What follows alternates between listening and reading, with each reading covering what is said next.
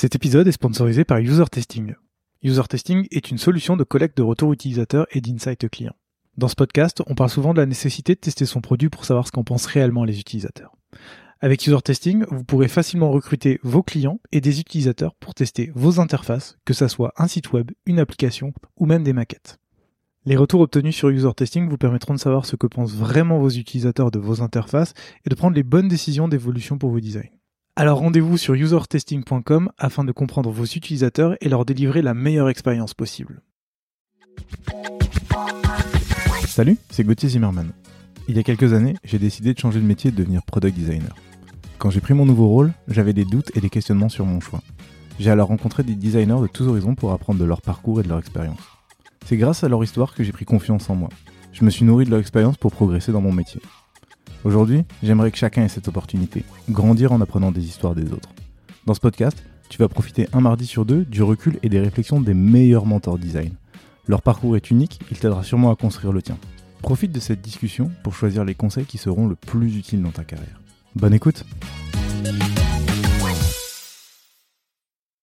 Salut Thomas Salut Gauthier. Je suis très heureux de te recevoir pour ce nouvel épisode de Design Journeys. Je suis d'autant plus heureux de te recevoir parce que tu es quelqu'un qui parle très peu en public. Moi, je sais que là, on est que tous les deux, mais tu, tu parles très peu en ton nom, tu, tu, es assez discret. Et donc, je suis très content de te recevoir aujourd'hui dans le podcast pour parler de toi et de ton parcours et de ce que tu fais aujourd'hui chez Free. Euh, comme tu es assez discret et que les gens ne te connaissent pas forcément, est-ce que tu voudrais bien te présenter, s'il te plaît? Euh, ouais, bien sûr. Euh, bah déjà, merci pour l'invitation. C'est, euh, je pense que le, le, podcast est, euh, est, est, vraiment cool. Je sais que j'en écoute euh, pas mal, donc c'est donc c'est cool de, de, de, passer derrière le, de le, côté. micro et de tester l'expérience. pour me présenter, du coup, donc moi c'est Thomas, donc j'ai 30 ans et je suis né en Normandie, à Caen. et puis du coup, bah, je vis à Paris depuis un peu plus de 10 ans, du coup, en, depuis que j'ai commencé ma carrière en, en design. En design. Ouais. justement, parlons-en tout de suite. Et je voudrais bien savoir comment tu en es venu à faire du design parce qu'en fouillant un peu sur ta vie, j'ai découvert que tu avais commencé dans un, en tant que bac, enfin, avec un bac pro dans les métiers de l'hôtellerie et de la restauration. Ouais. Et après, tu as fait du design. Et en fait, je me suis demandé, ben, à quel moment dans ta carrière tu t'es dit que tu avais envie de faire du design? Ouais. Euh, bah, du coup, ouais, ça date, ça date un peu. Euh, donc j'ai fait, ouais, j'ai fait un, un, bac technologique euh, hôtellerie-restauration, donc en, en, Normandie. J'avais fait ça de base parce que parce que j'étais passionné de cuisine et vraiment tout ce qui est visuel dans la cuisine, aussi j'aimerais bien justement tout l'art culinaire et tout. Euh, donc je faisais donc je faisais ça, donc j'étais parti pour faire une carrière dans ce domaine-là. Et à côté de ça, en fait, je jouais beaucoup euh, aux jeux en ligne. Donc, je faisais beaucoup de, CS à l'époque, donc euh, Counter Strike. Euh, on jouait pas mal à Team Fortress, plus tard à Overwatch, etc. ça c'est plus récent, mais du coup, j'ai toujours beaucoup joué en ligne avec avec des potes. Et, euh, et en fait, j'étais assez passionné par tout cet univers e-sport, le gaming, etc. Surtout à l'époque, il y avait quand même, c'était le début des, des joueurs pros à l'époque de Very Games, etc. Je sais pas si, si, si certains reconnaîtront, mais voilà, c'était un peu les, les, les, débuts, on va dire, de certains, euh, certains pros dans le milieu et tout. Donc c'était, c'était super, euh, super intéressant à, à suivre. Et, euh, et, du coup, moi, en fait, j'ai commencé en faisant du coup du bénévolat pour pas mal de blogs, dont Vacarme, AAA à l'époque. C'était une team aussi qui avait un, blog, un blog de d'e-sport. Et du coup, je faisais pas mal de bannières forums, de logos, de choses comme ça pour pour, pour les sites web. Et à côté de ça, bah, comme je jouais avec mon groupe de potes, en général, on, voilà, on, faisait, on faisait des teams, on faisait des logos, etc. Et en fait, bon, on n'était pas ultra bon, on, on, se débrouillait, mais on n'était pas ultra bon. Et la partie que je préférais, en fait, c'était vraiment plus penser, euh, ok, bah, c'est quoi le nom qu'on va prendre, comment on va le représenter, est-ce qu'on fait un logo, est-ce qu'on fait un site. Euh, donc ça a vraiment commencé comme ça. Donc je faisais ça à côté du coup de mes études en passion. Donc je jouais, je faisais pas mal de design. Euh, et je faisais du coup bah, des sites, on faisait des sites web de team. Donc c'était assez cool parce que en vrai moi ça me permettait aussi de mettre les mains un peu dans le code. Donc j'ai appris un peu à, à bidouiller euh, du PHP sur euh, sur Nuket Clan à l'époque oh, oh là là ça me rajeunit pas tout ça. Ah, sur, sur euh, tous ces ouais, tous ces tous ces CMS de gaming et de, de création de tournois et tout. Donc je m'amusais pas mal à faire ça. Et donc du coup bah, je faisais et le design et le et les sites web. Et, euh, et, donc du coup bah j'en ai fait assez longtemps parce que j'ai dû jouer pendant pas trois quatre enfin quasiment en fait le, mon cursus de d'hôtellerie de, donc pendant trois ans j'ai fait que ça etc et, euh, et comme je commençais en, je pense avoir un petit nom dans le milieu du truc parce que du coup je faisais pas mal de sites et je commençais à en faire pour d'autres équipes et tout. Il y a un moment où j'en vendais sur PayPal bon, complètement euh, illégalement, euh, tu sais, à, à, 20 euros. Euh, bon, à l'époque, j'avais pas trop de valeur de, de, de, ce que ça valait deux semaines de travail de design, mais voilà, je vendais des thèmes en fait sur ça. Et puis du coup, je me suis dit, putain, c'est quand même incroyable. Genre, ça se trouve, ça se trouve, c'est un métier. Il y a peut-être un, il y a peut-être un, un, vrai truc derrière. Et, et donc du coup, j'avais euh, j'avais regardé du coup des formations qui, du coup, voilà, en essayant de me rapprocher, du coup, tout ce qui était design, euh, communication visuelle, euh, design d'interaction, etc. Et en fait, juste après avoir eu mon bac, j'ai trouvé du coup cette formation là à Cifacom, donc à Montreuil, euh, et en gros, les listes étaient, enfin, c'était les inscriptions étaient finies parce que on était, euh, c'était vraiment après le bac, donc on était presque en septembre. Et en fait, il, restait un dernier match d'admission. Et du coup, je me suis dit bon, vas-y, je vais postuler, on va, on va voir. Euh, et donc j'étais, j'étais descendu à Paris avec avec ma mère pour faire l'entretien avec le, le, le directeur de l'école. Et, et qui, lui était fan aussi de CS en fait et du coup je vais montrer un, je lui avais montré un peu donc Bruno Fort il, il s'appelle et et du coup, ouais, il, il avait vu du coup que voilà que j'avais déjà touché au design, etc. Donc il, il m'avait laissé euh, intégrer la promo. Et puis tout est parti d'ici. C'est parti de là. Trop bien. Et euh, du coup, euh, vu que tu as pas mal bidouillé pendant tout ce temps sur bah, tout ce qui est graphisme, est-ce que tu as vraiment retenu ou appris des nouvelles choses en école? En réalité, très peu. très peu quand même, parce que après, il y avait dans la première année, il y avait quand même des choses qui étaient. déjà, c'était une formation en trois ans avec deux ans d'alternance, donc j'avais pris ça aussi parce que l'alternance et l'école était quand même assez chère et bon, comme j'étais un peu parti en, un peu yolo sur sur ce sur ce projet, je m'étais dit bon c'est quand même cool s'il y a qu'une année à payer, c'est plus simple. Euh, et, euh, et du coup en première année c'était en continu, donc pour le coup on avait quand même pas mal de projets, donc c'était assez intéressant parce que je me souviens qu'on avait fait des choses pour Litchi, on avait fait des choses pour Bouygues, enfin il y avait pas mal de, de partenariats en fait euh, avec l'école sur des projets mi-fictifs, mi-réels, etc. Donc du coup t'as as quand même un peu de un peu de de pratique avec euh, en équipe quoi du coup avec euh, avec le mon groupe de potes de l'époque dont, dont, certains sont restés euh, des potes. Et et donc du coup cette partie là était cool. Et après il y avait une, plus une partie sur la culture il y avait un peu de cours culture web culture un peu justement de, de, graphisme etc qui était assez intéressante. Après dans le dans le concret de la pratique bon c'est vrai qu'on avait quand même pas mal de cours où comme c'était en première année, tu avais beaucoup de gens qui avaient jamais touché à Photoshop, donc tu avais beaucoup de cours vraiment d'initiation, des tutos euh, sur euh, voilà comment comment on utilise les raccourcis, les que tu connaissais déjà. Donc ça c'était un peu plus euh, ouais, c'était un peu plus long les cours cette année-là. Et tu en as un peu parlé, tu, tu parlais de l'apprentissage, tu es allé chez Stu, c'est ça? Ouais, Stu. Stu, pardon. et qui, qui est j'ai noté qu'il était un studio de, spécialisé dans le web design, donc tout ce qui est DA, UI, UX, et, HTML, CSS. Qu'est-ce qui fait que tu as décidé de partir dans, un studio spécialisé, on peut même dire une petite agence, et, euh, qu'est-ce que tu faisais là-bas? Ouais, euh, alors j'avais postulé en stage, euh, parce qu'il y avait un stage de fin de, il y avait un stage de fin d'année à faire à l'école en fin de première année, donc de base j'avais postulé pour un stage là-bas, donc c'était un stage d'été, je crois, de deux mois. Euh, et j'avais postulé chez eux parce que à l'époque ils étaient, il y avait un peu une renommée parce qu'il y avait quand même, ils avaient fait pas mal de projets assez cool pour Microsoft, pour, euh, enfin pour quelques grosses marques, donc du coup le nom était un peu ressorti. Euh, et du coup je trouvais ça assez chouette ce que ce qu'ils faisaient, donc je, les avais voilà, je leur avais envoyé un peu une bouteille à la mer en disant que je cherchais un stage pour l'été. Et du coup François Le Pichon du coup le, le fondateur m'avait répondu direct bah passe demain au bureau et puis on, ah, on en discute quoi. Et puis euh, pareil du coup euh, joueur de CS de l'époque j'ai l'impression que tout, tourne autour du gaming. Et, euh, et du coup bah il, ouais il, il, a kiffé en fait tout le, début de portfolio que j'avais justement de, des années de d'école et d'un peu avant. Et, et du coup on a entamé sur un stage. Et le deal c'était que bah si le stage se passe bien on, enchaîne sur l'alternance quoi. Donc et, et, dans ton stage plus ton alternance parce que t'es resté quand même vachement en fait T'as fini, as fini ton alternance et t'as continué chez eux, c'est ça? Ouais, j'ai eu un poste après en CDI chez eux. Qu'est-ce que toi, qu'est-ce que tu faisais? Parce que euh, j'imagine que ton rôle a évolué au cours du temps, mais euh, le Thomas designer dans une vraie boîte, cette fois-ci, c'est tu faisais quoi? Euh, Bah déjà, j'avais comme j'avais fait un peu de dev, enfin un petit peu de dev, j'ai vraiment un très mauvais niveau de dev, mais pour l'époque, en, tout cas en front, il n'y avait pas tout ce qu'il y avait aujourd'hui au niveau des frameworks, etc. Mais en tout cas en intégration euh, pure, donc je, me débrouillais, donc je faisais pas mal d'intégration et un petit peu de custo euh, sur WordPress. Donc après, euh, le studio faisait beaucoup de, projets aussi WordPress. Donc j'avais la particularité de bosser et sur le design et sur, euh, Sur le code. et après l'inté quoi du, du l'inté et le, la customisation du WordPress euh, pour pour les clients. Donc en général j'avais les clients qui étaient quand même un peu plus petits forcément de l'agence puisque c'était euh, moi j'étais en alternance quoi. Ah, j'a- J'allais te Euh, poser la question parce que du coup, euh, j'ai noté dans les super noms, il y avait Deezer, Doctolib, Nespresso, Shaper. Ouais. Tu bossais pas pour eux du coup?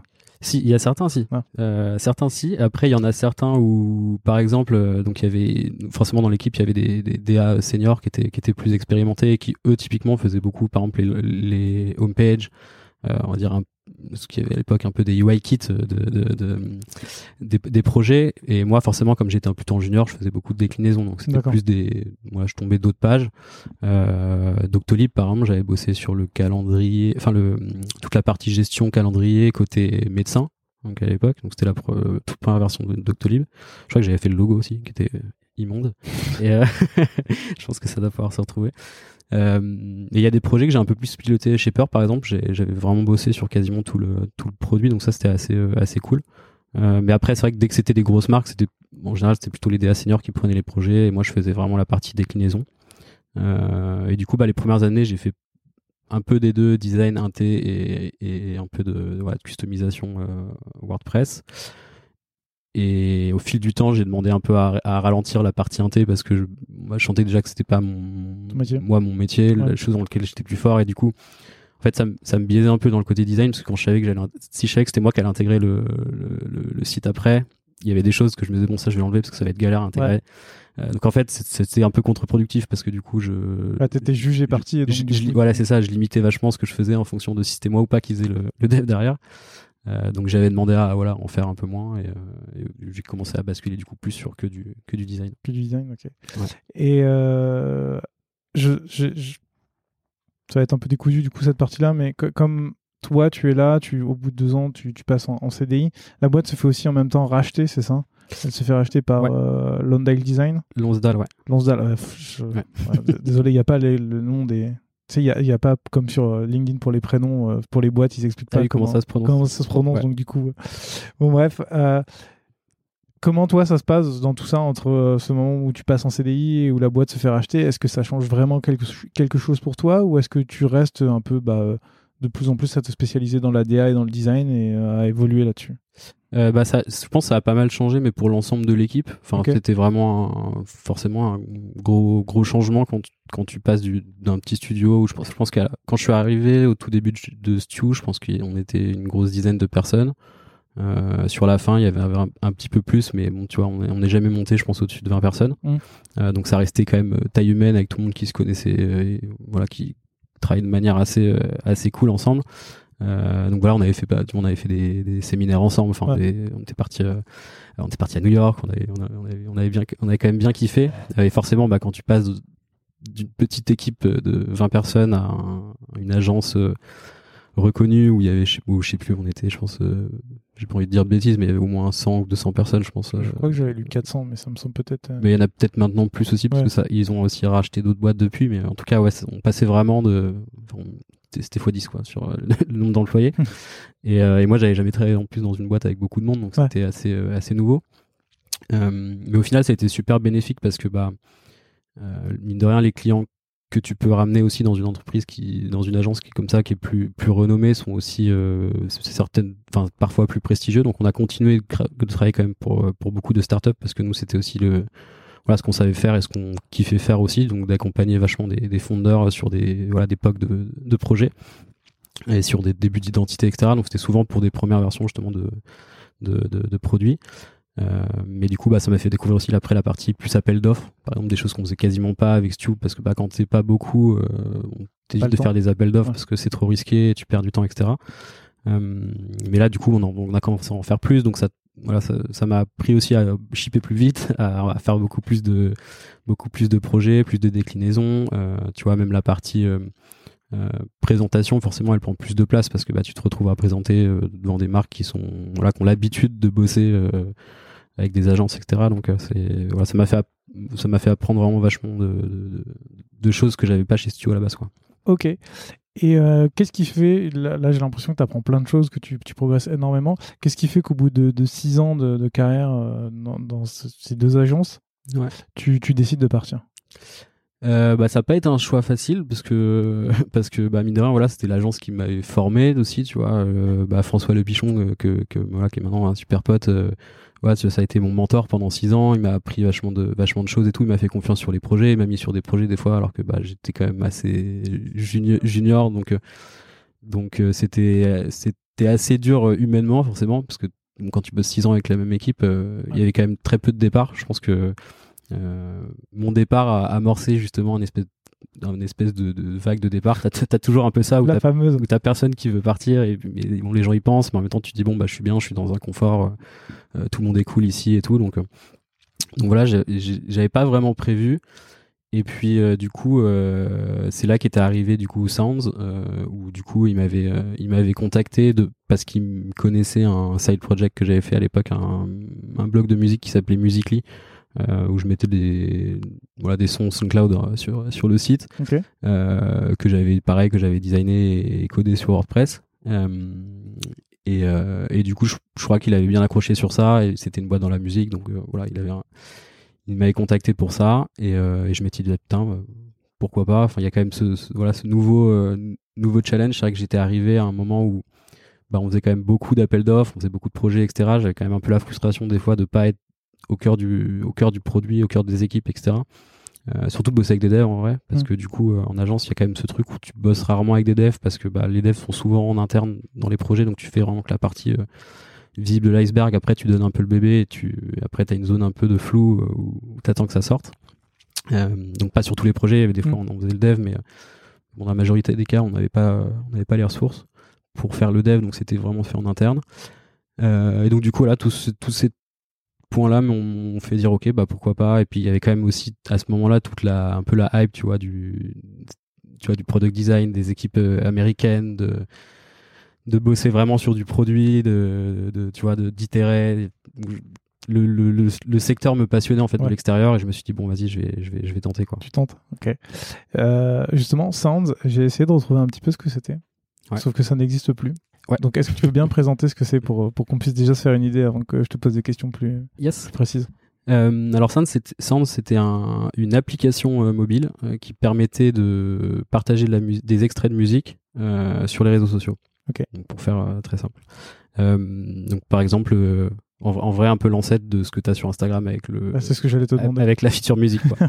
euh, tu vois ça te permet du coup on avait euh, tu lançais l'app euh, tu cherchais tu cherchais une track euh, sur internet nous on, on te ressortait la liste tu choisissais la musique tu choisissais le l'extrait la cover que tu voulais mettre enfin soit, soit tu mettais la cover soit tu pouvais mettre une image personnalisée Ok.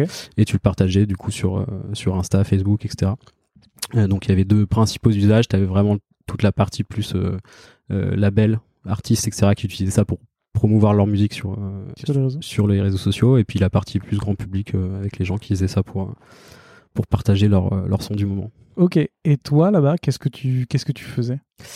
Euh, bah du coup je suis arrivé en premier euh, designer donc ils avaient ils avaient, ils avaient pas de designer euh, ils avaient pas de designer quand je suis arrivé donc c'était c'était le CEO qui faisait pas mal de, de design du- sur le produit. Il y a- je crois qu'il y avait eu un petit peu aussi de choses faites avec des freelances. Euh, mais donc du coup, j'arrive vraiment en premier euh, premier designer. C'était assez cool parce que du coup, euh, moi je les avais rejoints. Ils étaient à, San Francisco à ce moment-là, donc on, ils venaient juste de se faire accepter dans un incubateur qui s'appelle NFX et qui est spécialisé justement dans tout ce qui est application justement avec effet de, de, de, de, de réseau social quoi. D'où le nom.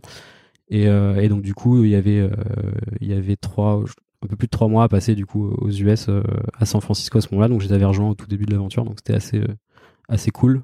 Et forcément, je pense que ça a aussi bien aidé mine de rien l'intégration parce que bah, quand Ouais. tu te retrouves euh, à, vivre H24 avec euh, avec 10 personnes dans un appart, tu voilà, ça va plus vite. Forcément, ça aide. Et euh, quand, quand tu dis que tu étais designer, euh, tu tu t'es occupé de quoi en fait? Parce que j'imagine qu'il y avait déjà une marque et une app qui existait. Toi, du coup, quand tu arrives en tant que designer, c'est quoi le but? C'est de tout revoir C'est de, de, de faire en sorte de faire évoluer ce qui était déjà là? Euh, ouais, on- au, début, on a un peu, j'ai un peu fait de tout. Enfin, ouais, forcément, bon, quand, quand t'es en seul designer, t'es un peu le, le, le, le- la, la licorne, quoi. Tu, tu fais un peu Le de. fameux mouton à cinq pattes. C'est ça le mouton, le mouton à cinq pattes. Donc tu fais un peu de brand, un peu de produit, un peu de market, un peu de, bon, un peu de tout, Euh, du merch, euh, enfin vraiment tout, tout ce qu'il y avait, euh, tout ce qu'il y avait à, à faire à côté design. mais au début, ça a quand même été pas mal de produits. Parce que mine de rien, il y avait déjà une marque qui avait été faite, du coup, enfin, il y avait un, une ébauche de marque qui avait été faite par, une, par un freelance avant, donc ça fonctionnait, la marque était quand même assez reconnue. Euh, et il y avait quand même pas mal d'utilisateurs et tout, donc le, le, vrai corps du métier c'était vraiment du, du, du, produit quoi. Donc euh, je, faisais surtout surtout de l'application. Ok, je, te pose la question parce que j'ai vu aussi que tu avais pas mal bossé aussi sur. sur euh, Enfin, j'ai regardé ton portfolio et je vu que tu avais pas mal bossé aussi sur, sur la brand. Mais, mais du coup, je garde des questions pour plus tard pour, pour d'autres sujets. ce que je voulais savoir sur Sound, c'est. le produit avait l'air d'évoluer énormément très rapidement de tester, d'itérer, enfin vous testiez, vous itérez beaucoup de choses. Comment toi, tu, comment toi en tant que product designer, tu t'es euh, intégré là-dedans? Parce que c'est quelque chose que tu découvrais aussi. Mhm. Comment tu faisais pour euh, bah, justement euh, prendre en compte les retours des utilisateurs et, faire évoluer la plateforme grâce à ça? Ouais. bah, clairement chez Sand, ça a été, c'est comme si c'est comme si je commençais le design quand je suis arrivé chez Sand, parce que bah en fait, tu avais vraiment toute la toute la vie d'agence que j'avais eu avant, et là j'arrivais dans un milieu produit avec une équipe qui était brillante en plus. Enfin, tous les tous les devs de l'équipe, c'était vraiment que des que des cracks quoi. Donc euh, donc t'arrives sur un déjà t'as un peu la pression parce qu'effectivement tu découvres un nouveau un nouveau monde même si tu vois bah, pour avoir fait des applications avant euh, en, tu vois je sais pas un shaper ou ce genre de choses bon c'était pas tellement sur le côté technique mais c'est plus effectivement sur le suivi sur l'itération sur euh, comment tu, tu réfléchis aux features etc sachant qu'on avait quand même une spécialité, c'est qu'on n'avait pas de PM dans l'équipe. Donc en fait, il y avait, euh, c'était le CEO qui, qui était vraiment euh, PM et qui, qui, lidait vraiment toute la roadmap euh, produit, etc. Euh, un peu plus tard, du coup, moi, j'ai fait aussi un peu cette partie-là, forcément, quand j'ai commencé à mieux comprendre déjà le, le, le, produit, etc. Mais donc c'était vraiment très très tech. Donc effectivement, on itérait très vite. Euh, bah surtout en fait je pense cette période là où on était aux, US et du coup on, bah, tu vois tu viens d'arriver t'as la dalle c'est quand même assez inspirant parce que bah, dans l'incubateur, tu, tu as des office hours où tu vas avoir des équipes, euh, tu vois, tu as des, as des mecs de Messenger, tu as des mecs de Facebook, etc. Et tu vois, on, je sais plus, c'était en 2017, un truc comme ça. Et donc, moi, j'avais des étoiles dans les yeux, tu vois, j'écoutais tous les cours. J'étais... Ah ouais, trop bien. Donc, en, fait, ça a vraiment été un, un vrai centre de formation euh, Sands. Donc, j'ai vraiment appris énormément de choses là-bas. C'était une expérience ultra enrichissante. Euh, et voilà donc du coup le fait d'itérer beaucoup bah, a fait aussi m'a fait apprendre justement à tu vois à acheter des trucs euh, même si bon en agence t'as quand même l'habitude d'acheter des trucs. Mais, mais, là c'est un autre c'est un autre niveau. C'est plus tu voilà tu tu ships une feature tu dis ouais, c'est trop cool elle va trop bien marcher tu, tu la mets en prod. Les chiffres sont catastrophiques. Tu fais bon est-ce que est-ce que la feature elle est suffisamment euh, découvrable dans le produit on va, on va creuser un peu tu, tu continues de rajouter ça puis en fait ça monte pas bon bah tu jettes et sujette des, semaines de travail. Quoi. Vous les envoyez directement en prod tu, tu faisais, À l'époque, tu faisais pas de test utilisateur ou des trucs comme ça pour. Euh, euh, alors sur, euh, sur Sand, y avait, on avait de la chance, c'est qu'on avait beaucoup d'users. donc on avait, on avait fait beaucoup d'organique de par, de par les hooks qu'on avait dans l'app qui faisait que tu étais obligé d'inviter tes potes en venant. donc en fait, l'app marchait très bien dans les pays où il y avait, ou dans les villes où il y avait des grosses densités. Parce que forcément, si les gens avaient beaucoup d'amis Facebook, etc., ils s'inscrivaient, ils avaient direct plein d'amis, ça envoyait plein d'invites. Tu vois, on, avait, on faisait des espèces de clusters où il y a des fois, euh, tu, vois, on passait numéro 1 euh, à Taïwan, euh, genre devant, mais on est déjà monté ah devant Messenger ou devant des choses comme ça, juste parce que du coup, il y avait cette, cette boucle de viralité qui faisait que les gens, en fait, une fois qu'ils s'inscrivaient, bah, ils invitaient leurs potes, le pote venait, etc. Donc, il y avait quand même pas mal de users, donc c'était assez cool pour ça, c'est que du coup, on faisait beaucoup d'AB testing, on faisait beaucoup de, de, feature flag où on testait, on testait des features comme ça. Euh, je pense que c'était plus efficace pour nous parce que bah déjà il y a mine de rien euh, après je dis pas que les tests utilisateurs c'est pas c'est pas bien mais euh, mais euh, mais bon on avait quand même beaucoup d'users déjà en Asie donc c'est un autre market. Enfin honnêtement je savais pas du tout même moi à ce moment-là comment aborder le sujet de comment je vais faire pour aller trouver ces, ces, ces users faire des calls avec eux ça va être galère donc on faisait, par contre, on faisait beaucoup beaucoup de, de feedback dans l'app et sur Insta. Donc en fait, on on avait, on avait des espèces d'ambassadeurs, on avait du coup tous les artistes aussi qui faisaient des. Ouais, donc tu avais quand même un moyen de récupérer euh, un max de feedback. on avait énormément de feedback, donc euh, on avait, on avait l'info et en fait après justement on aiguillait, on, testait la enfin on mettait la feature en prod, on regardait une semaine et puis bah comme on avait quand même beaucoup de DAU, euh, voilà sur 3-4 jours tu, tu sais si ça prend ou pas quoi. Donc, hmm. donc on faisait beaucoup comme ça et, et par contre il y avait un truc qui était assez cool qu'on a refait, que, que j'ai continué à faire après, enfin qu'on a fait aussi chez Card, c'est que tous les gens du, de la boîte faisaient du support. Donc on avait tous, euh, on avait tous des shifts dans la semaine où en fait on était obligé voilà d'aller sur front et de, de traiter tous les tous les feedbacks utilisateurs. Donc ça passait de, de, de j'ai des bugs sur mon produit, j'ai des requests de, de, de features, etc. Donc c'était assez cool parce que du coup même les devs en faisaient, enfin vraiment tout le monde en faisait dans la boîte, donc ça permettait aussi Ouais, ça te permettait d'imprégner en fait euh, y avait vraiment imprégner derrière, les gens qui, qui voilà qui te contactaient. Ça te permettait nous, du coup on faisait aussi beaucoup la roadmap par rapport à ça. Forcément s'il y avait des bugs qui revenaient souvent c'est que c'était critique fallait qu'on les corrige. Euh, si t'avais des features qui revenaient souvent des demandes sur euh, justement l'éditeur de de musique etc bah, j'arrive pas à cropper ce truc là etc donc c'est qu'il y avait des besoins. Donc en fait la, la roadmap était vachement aiguillée par rapport à tous ces euh, tous ces retours qu'on avait sur Insta et sur euh, et sur Font euh, par mail et dans le produit Je comprends, intéressant. Et euh, qu'est-ce qui fait encore une fois que bah, au bout de deux ans, euh, ça s'arrête? Euh, bah Sand, ça c'est malheureusement pas très bien fini parce que du coup, y a, le milieu de la musique, déjà c'est quand même assez compliqué. Ouais. Donc on n'avait pas réussi à relever une somme, donc en fait la boîte elle a, Elle a coulé. elle a coulé. voilà, donc Ouais. moi je suis parti en licenciement économique de la boîte Ah ouais. et Ouais. pas mal de personnes dans la boîte aussi et tout. Donc Ouais, Bah, J'imagine que vous n'aviez pas trouvé non plus un business model qui puisse. euh, Ouais, non, c'est bah en fait, on, on faisait, on faisait, on générait quand même pas mal de revenus. De- Ok. Donc euh, in-app, en fait, tu pouvais, euh, t'avais un, un watermark quand tu partageais sur euh, sur Instagram, donc t'avais un tu vois, euh, made with, made with sounds qui était indiqué. En fait, si tu voulais, si tu voulais l'enlever, bah tu payais, euh, Payais, ok. tu payais soit un one shot, soit tu prenais un abonnement et tu l'avais jamais quoi. Donc on avait quand même des bons revenus. Enfin, c'est, il y avait quand même du recurring, etc. Donc ça marchait assez bien. Mais le problème, c'est plus, tu vois, toute la partie major, etc., qui, elle, coûte très très cher. Ouais. Et en fait, euh, il aurait fallu lever une énorme somme pour reverser l'argent justement à tous les majors. Enfin, en fait, c'était vraiment, euh, fallait faire une énorme levée, quoi. Et, ouais, ok. Le, le problème qu'ont en fait toutes les applis de streaming de musique. euh, Ouais, c'est c'est c'est très compliqué. euh, Mais on a on a on avait tiré sur énormément de produits. hein. C'était euh, c'était euh, enfin je, je te dis c'était ultra enrichissant. Je pense que j'ai dû bosser sur au moins je sais pas 20 produits différents chez chez Sound sur sur des des choses pour les côtés artistes euh, pour avoir des tips donc un peu comme euh, tous les voilà toutes les choses que tu commences à avoir sur euh, avec la crypto. Bon à cette époque-là il y a pas du tout le côté Web 3 mais un peu à la Patreon où tu soutiens un artiste, tu vas le tipser où, où n'importe qui dans l'app pouvait devenir un, un curator, créer une radio et justement recevoir des tips aussi. Enfin, on a testé, on a testé du live vidéo euh, avec des clubs euh, en mode boîte de nuit. Et du coup, tu te connectes et tu as quelqu'un qui met de la musique. Enfin, y avait, testé vraiment beaucoup beaucoup de produits autour de la musique parce qu'en fait, la musique c'était vraiment le central sur le, le produit. Euh, euh, le, la feature d'édition qui te partageait de parta- euh, qui te permettait de partager pardon c'était vraiment le, le corps et c'est Ouais. ce pourquoi les gens venaient mais une fois qu'ils étaient dans l'app on essayait justement de trouver des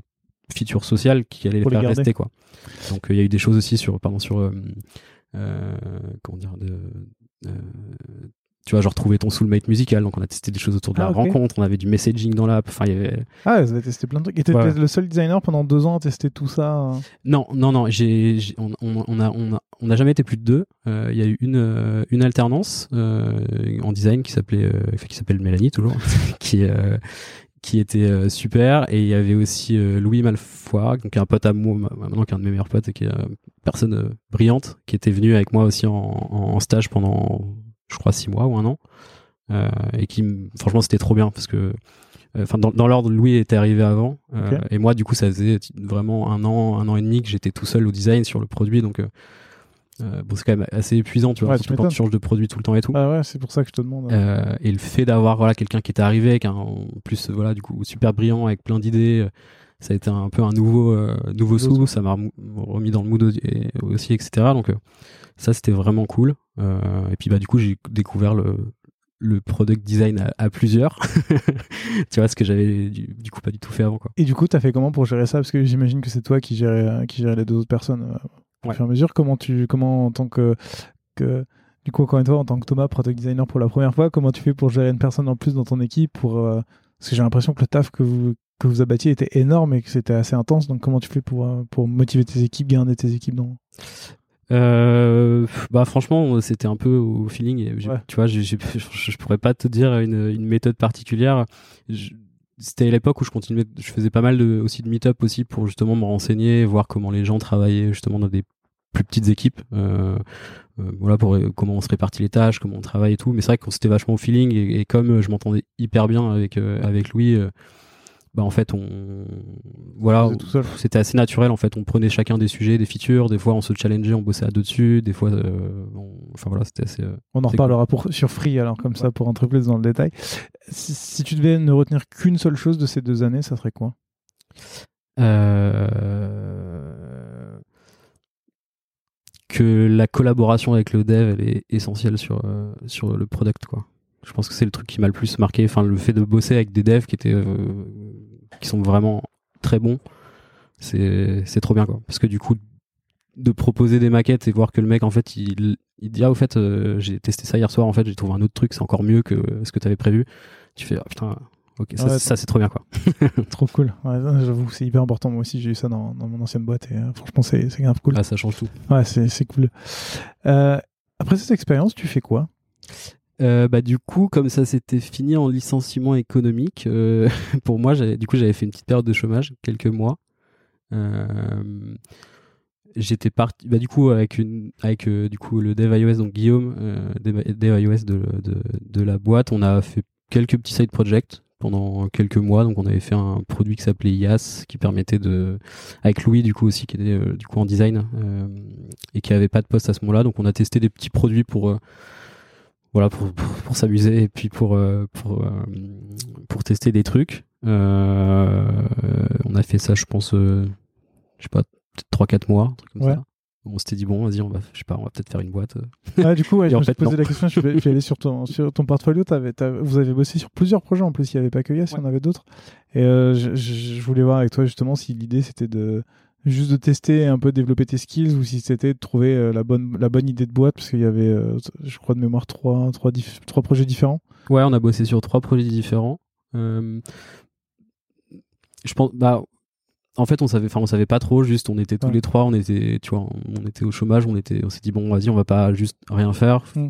donc du coup on est un peu parti en tu vois en vacances donc on est parti euh, on est parti à Séville on est parti euh, dans des dans des bleds en France et en fait on a on a loué des, des maisons et on a on, on a fait des apps quoi tu vois Ouais. c'était il y, avait pas d'idée derrière de se dire on va on va, on va en faire une boîte Ouais, mais bon tu vois tu te dis bon pourquoi pas tu vois ouais, on sait jamais. donc on, sur un malentendu. donc on se donnait à fond quand même sur le truc. Après, on n'a pas été à une étape de se dire bon vas-y, euh, euh, on va aller chercher des invests, on va créer un statut, etc. C'était ça restait vraiment pour le fun quoi. C'était euh, Et euh, ça t'a servi, toi, pour la suite, par exemple, je veux dire, de montrer que tu as fait des, des side projects ou moins travaillé dessus Est-ce que ça t'a servi dans, dans tes recrutements par la suite ou à mettre en avant ou...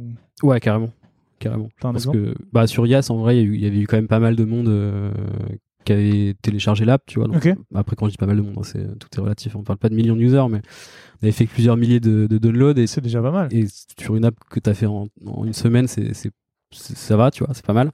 Euh, et du coup, on avait surtout reçu beaucoup de feedback cool en fait, de, et de personnes dans le product euh, et dans des bonnes boîtes. Donc, euh, tu vois, tu te dis bon bah c'est cool, j'ai pas fait ça pour rien.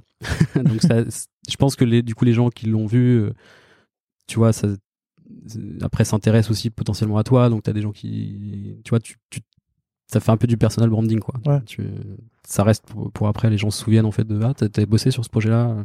J'ai vu. Ah, c'est toi qui étais derrière. Ah, c'était toi qui avais bossé sur ça. Donc ça c'est, je pense que naturellement, tu vois, ça aide. Après, sur le moment, ça m'a pas donné de, d'offre d'emploi, mais mais ça m'a aidé, je pense, dans la suite, ouais. Ok, je comprends. Un peu comme moi avec le podcast. et, euh, et du coup, à quel moment dans... Là, tu, tu pars pendant, pendant quelques mois, tu, tu testes des apps. À quel Ouais. moment tu te retrouves chez Card? Euh, alors pendant qu'on faisait des apps, moi j'avais fait quelques entretiens, Ok. euh, mais je savais, en fait, j'étais un peu paumé, je savais pas trop ce que je voulais faire comme type de boîte. J'avais passé des entretiens dans des très grosses boîtes, mais plus je pense pour me mettre la pression et pour me dire ok, est-ce que tu vois, est-ce que ça pourrait le faire? Euh, donc j'avais fait des entretiens, euh, j'avais fait quoi? J'avais fait Revolut, euh, Canva, Apple Music et euh, N26, je crois aussi. Ok. Il y en a aucun où ça bon, en général j'ai été droppé dans le dans le, dans le funnel mais c'était assez cool parce que du coup la, la plupart je les ai fait en anglais donc tu vois c'était aussi une manière un peu de moi de me challenger et euh, et du coup bah de aussi d'apprendre un peu après tout à présenter tout ce que j'avais fait de, parce que mine de rien bah chez euh, chez Lonsdale Stew j'avais fait quand même beaucoup de produits mais tu vois j'avais jamais pris vraiment le temps en fait de prendre le recul sur ce que j'avais fait. Sur Sound c'était la course pendant deux Ah, ans. donc j'avais jamais trop pris le temps de voilà de refaire un portfolio, de me poser, etc.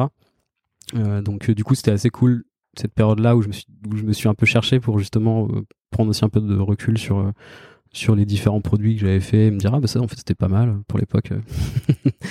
donc euh, voilà, donc j'ai fait des entretiens. Euh, j'ai pas trouvé de trucs particuliers, je savais pas du tout le type de boîte, mais du coup j'avais passé des entretiens surtout dans des grosses boîtes en me Ouais. disant bon je vais essayer de trouver un poste dans euh, comme j'avais fait qu'une petite boîte où je faisais tout, je m'étais dit bon je vais tester d'aller dans une boîte Tu vas être ultra spécialisé sur un truc sur un- spécialisé. Et puis en fait mais au fil des entretiens je me disais mais en fait non j'ai pas je suis pas sûr d'avoir vraiment envie d'aller là-bas euh, parce que T'as pas envie de travailler sur un bouton de l'interface de Revolut Euh, ouais bah en fait bah pour pour le coup pour Apple Music j'avais eu un truc un peu comme ça où, où, où- où- où justement tu vois le c'était pour bosser sur euh, sur euh, une partie spécifique d'Apple Music et tu vois je demandais au gars mais du coup mais vous êtes combien pour bosser sur ce sujet? Et puis tu vois il me disait mais je Putain, c'est beaucoup quand même tu vois et puis en plus il me disait puis du coup il y a une team édito qui va bosser sur tous les assets euh, marketing le visual la brand et tout ok donc du coup je vais Ouais. faire quoi? Enfin élimine. euh, tu vois, ça m'éliminait en fait pas mal de, de, de champs de- Mm. des possibles du travail. Et en fait, je me suis dit, moi, j'ai toujours fait un peu de tout et Ouais. ça m'embête d'aller m'enfermer sur un,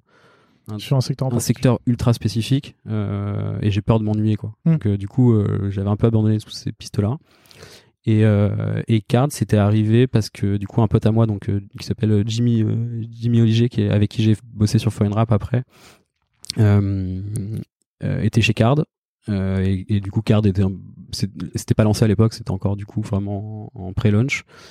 Et du coup, il m'avait dit tiens, faudrait que tu, faudrait vraiment que tu, tu rencontres les fondeurs et tout. Je pense que ça pourrait coller. C'est un produit mobile, jeune, consumer, enfin un peu comme ce que tu faisais sur Sands. Je pense que ça peut, ça peut fitter. Donc passe au bureau quoi. Du coup, j'étais passé au bureau.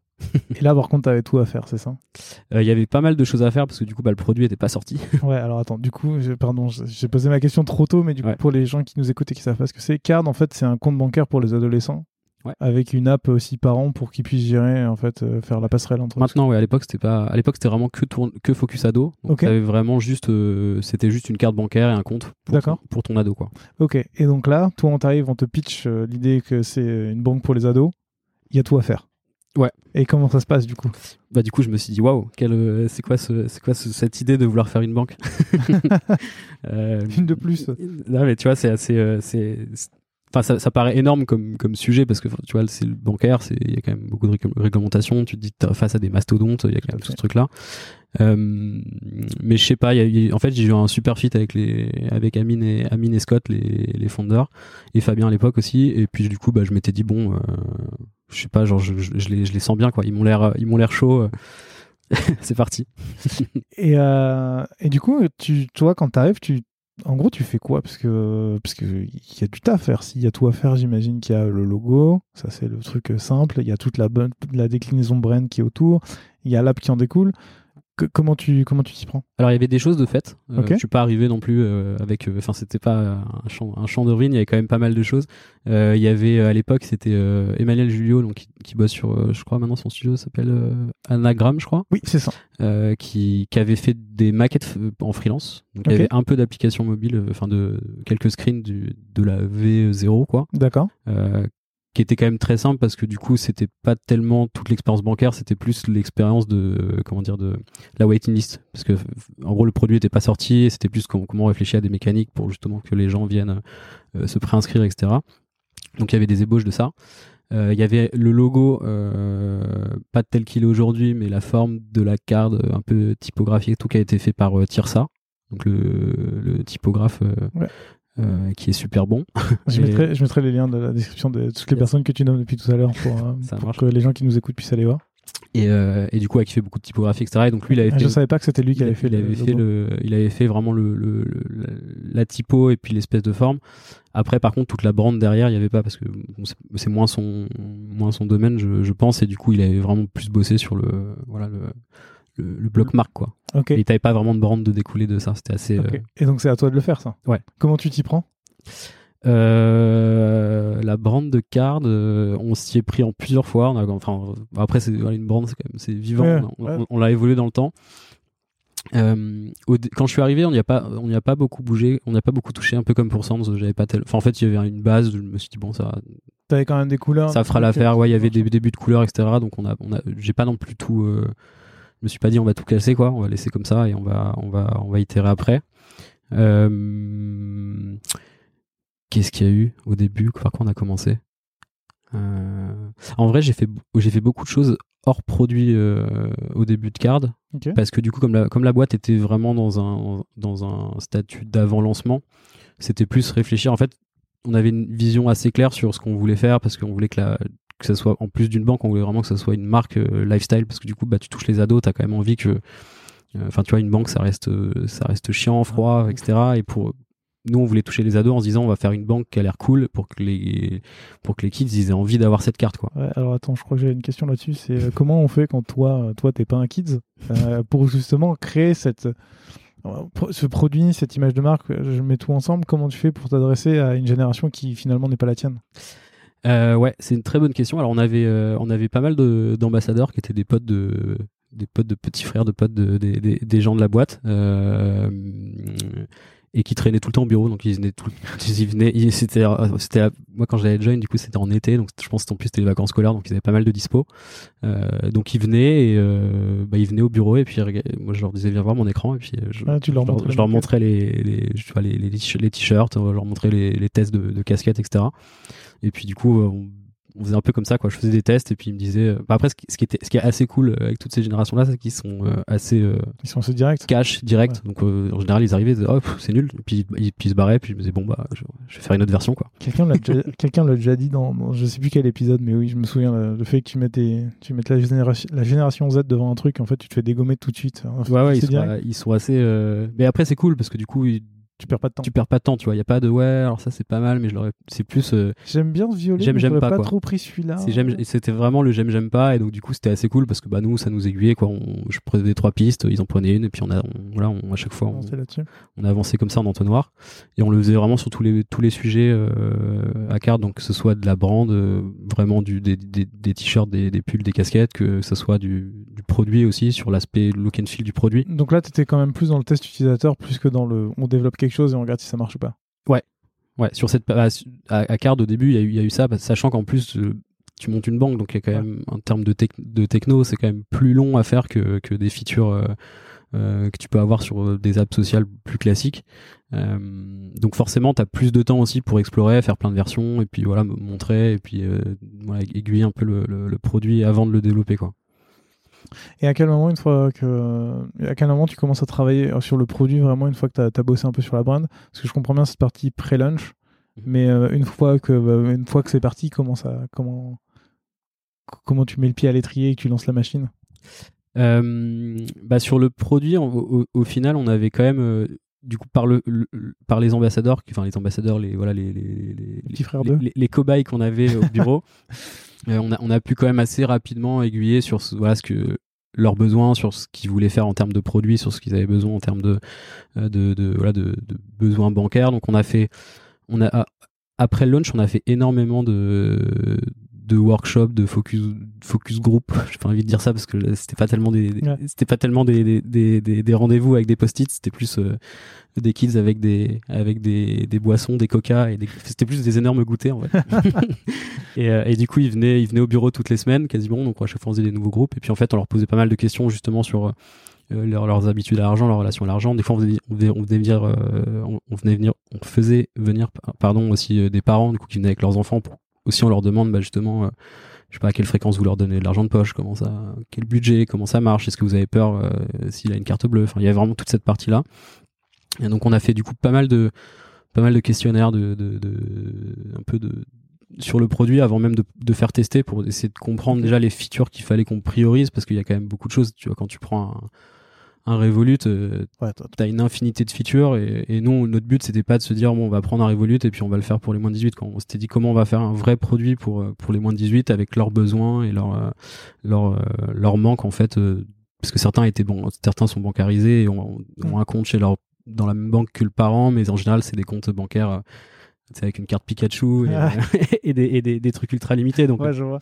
donc quand ils viennent au bureau et qu'ils voient, qu'ils voient une carte, ils se disent oh je veux ça, enfin je, je, veux, je veux changer quoi. Donc c'était aussi là où l'image de marque a été assez importante pour aussi faire en sorte que les, les teens viennent au bureau et tu vois aient envie de se dire je veux participer au truc parce que la marque est cool en fait. Ouais, Fallait pas qu'on passe pour des. C'est pas un daron qui a décidé de mettre boomers, comme un Pikachu. Hein, euh, Alors wesh, ça va, c'est cool. ouais, c'est ça.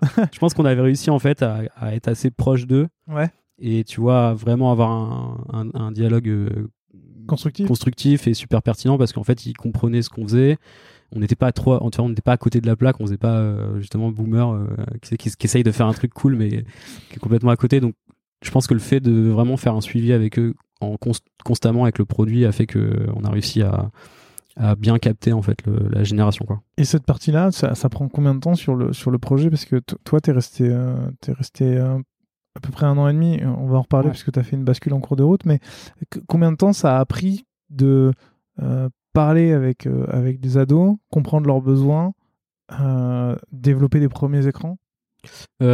Ça a été, En vrai, ça a été assez rapide. C'est quelques, tu vois, je dirais quelques mois, enfin, peut-être les deux trois premiers mois du, après lancement, on a fait vraiment beaucoup, beaucoup, beaucoup de, voilà, de, de, de recherche, on va dire, un peu quali sur les besoins. Après, en parallèle de ça, je, je faisais pas non plus que des, que des workshops et des goûters. je, faisais quand même pas mal d'écrans et donc du coup, on, on avançait en même temps aussi. On développait pas mal de, de, features et puis on faisait des tests.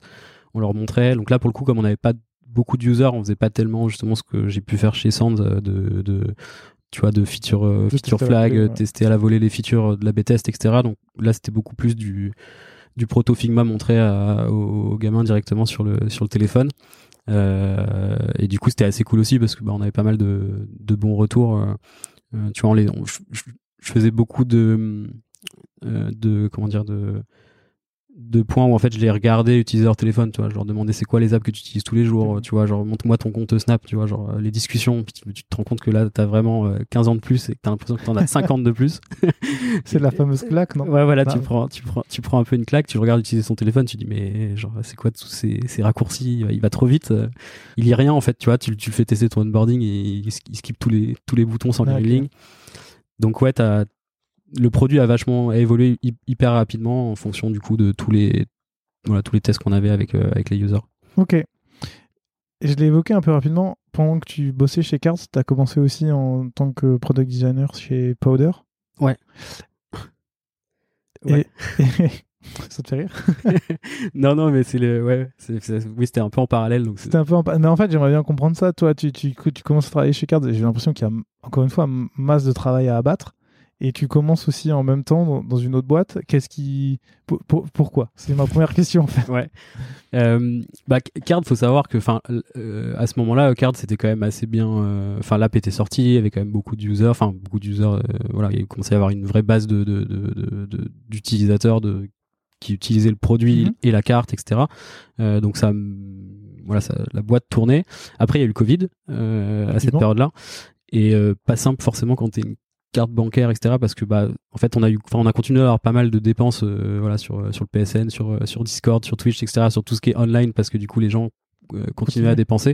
Par contre, t'as beaucoup moins de dépenses forcément en dehors, au ciné, au resto, à l'école, etc. Donc forcément, ça ça a pas mal impacté le business. Donc à ce moment-là, pareil, la boîte, elle a eu un petit coup de un, petit coup de mou. Donc forcément, il y a eu, il y a eu quelques personnes qui ont, voilà, qui sont parties de la boîte. Il y a eu un voilà, t'as eu un petit moment de flottement un peu qui était pas ultra simple avec euh, avec euh, du coup l'ambiance un peu générale du Covid, etc. Donc ça avait mis un petit coup dans la, dans la fourmilière. Et, euh, et donc du coup j'étais un peu en part-time sur sur Card en fait à ce moment-là. parce que du coup bah on avait quand même abattu pas mal de boulot. En fait, en, design, en design forcément, on avait beaucoup d'avance par rapport au dev, puisque les, le travail en dev était quand même beaucoup plus long, mm. de par le fait que ce soit de la, du bancaire, etc. Et du coup, à côté de ça, euh, donc du coup euh, euh, Stanislas Copin, donc le fondeur de, de Poder, que je connaissais, que j'avais déjà vu bah, à l'époque où je bossais sur.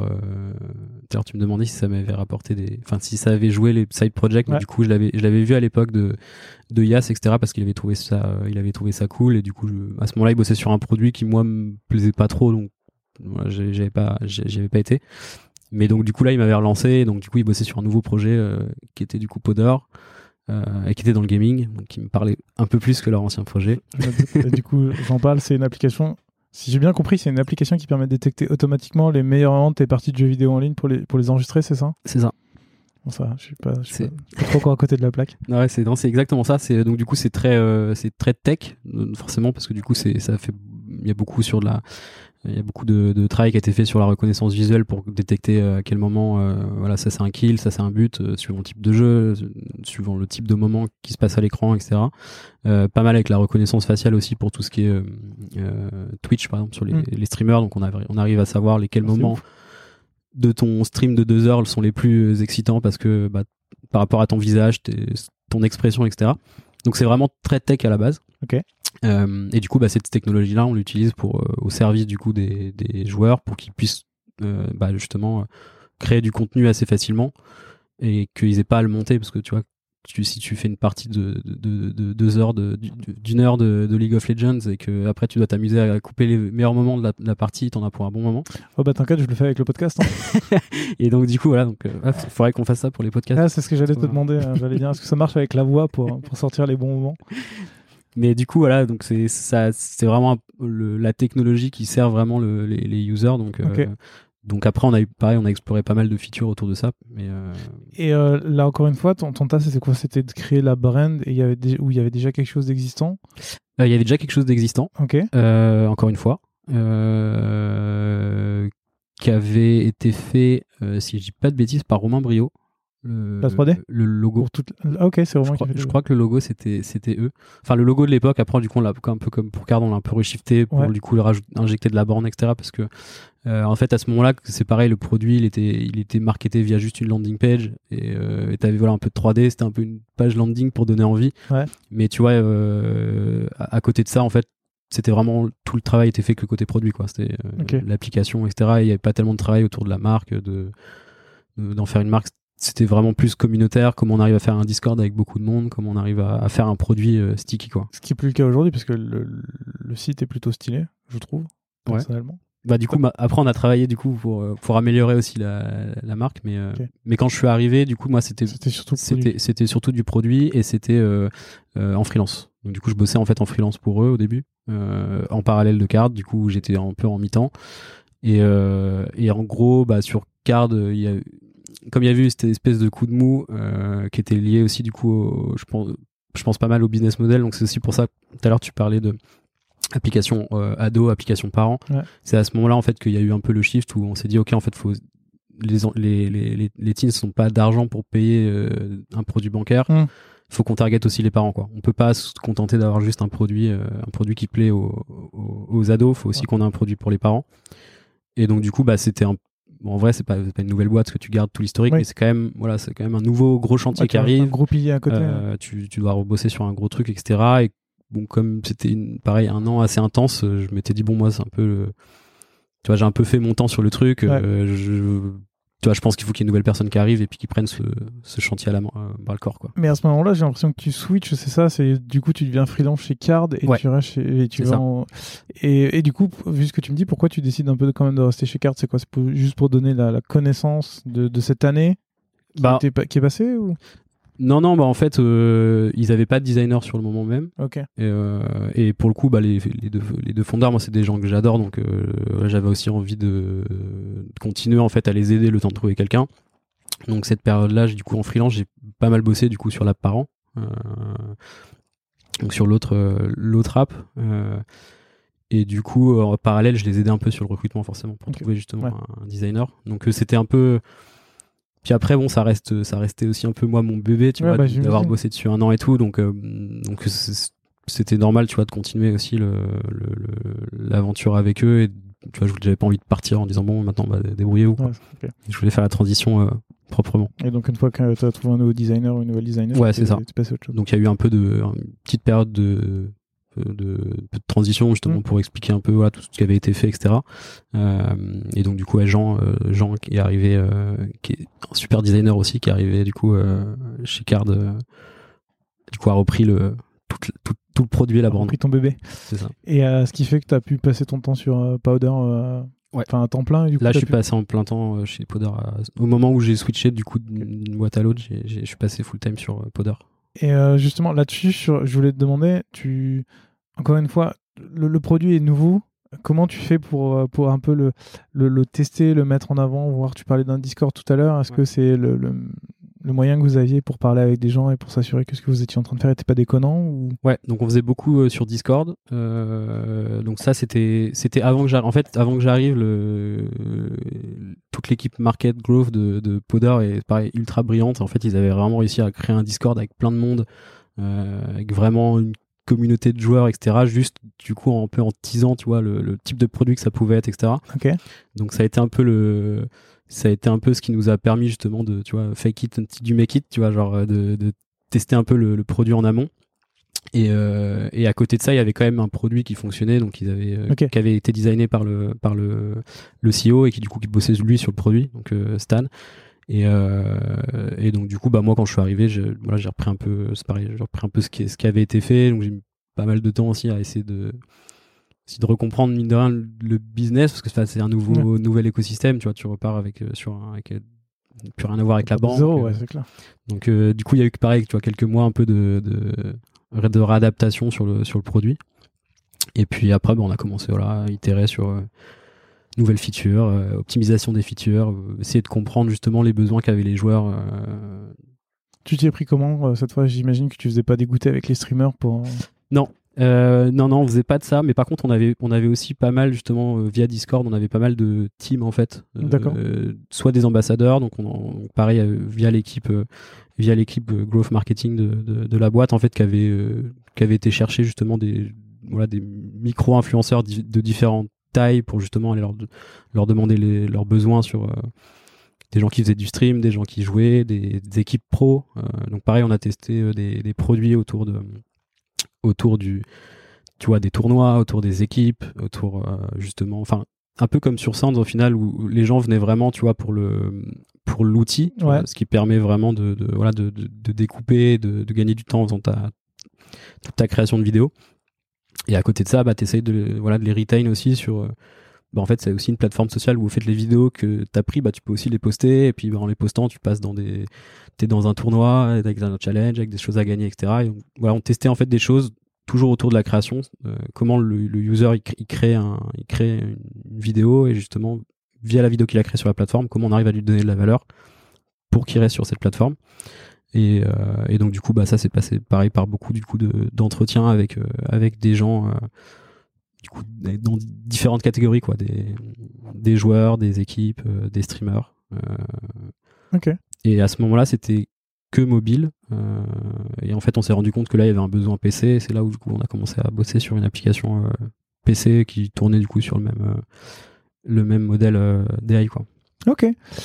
Et j'avais une question aussi plus sur la brand. Je, euh, encore une fois, je trouve que c'est le, site, en tout cas ce que j'en ai vu, euh, tu vois, à sa propre identité. Je reconnais un peu euh, l'environnement gamer et tout ça. Est-ce que les entretiens que tu as fait avec toutes ces personnes-là aussi t'ont aidé à définir la brand et comment la mettre en avant? Moi, on a, on a moins fait de, on a moins fait de tests côté brand. C'était plus c'était plus nous au feeling euh, sur euh, voilà ce qui nous parlait aussi.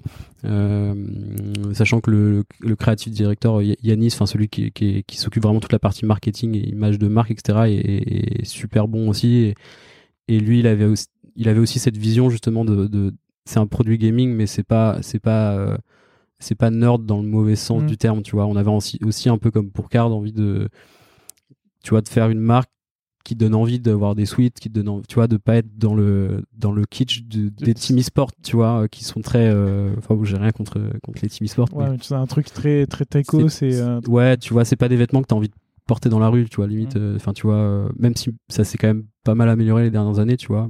Je, vois, je pense à, je sais pas, Vitality par exemple, où tu vois, c'est un peu plus mainstream, mais tu vois les maillots de foot de l'époque enfin tu vois les maillots de gamer style maillot de foot avec des couleurs flashy et tout tu vois, on, voulait un peu s'éloigner de ça et avoir une marque du coup qui soit un peu plus euh, premium, tu vois, plus euh, plus lifestyle quoi, qui fasse moins moins gamer. Donc ça a été un peu le, le, fil conducteur qui nous a amené à, la marque.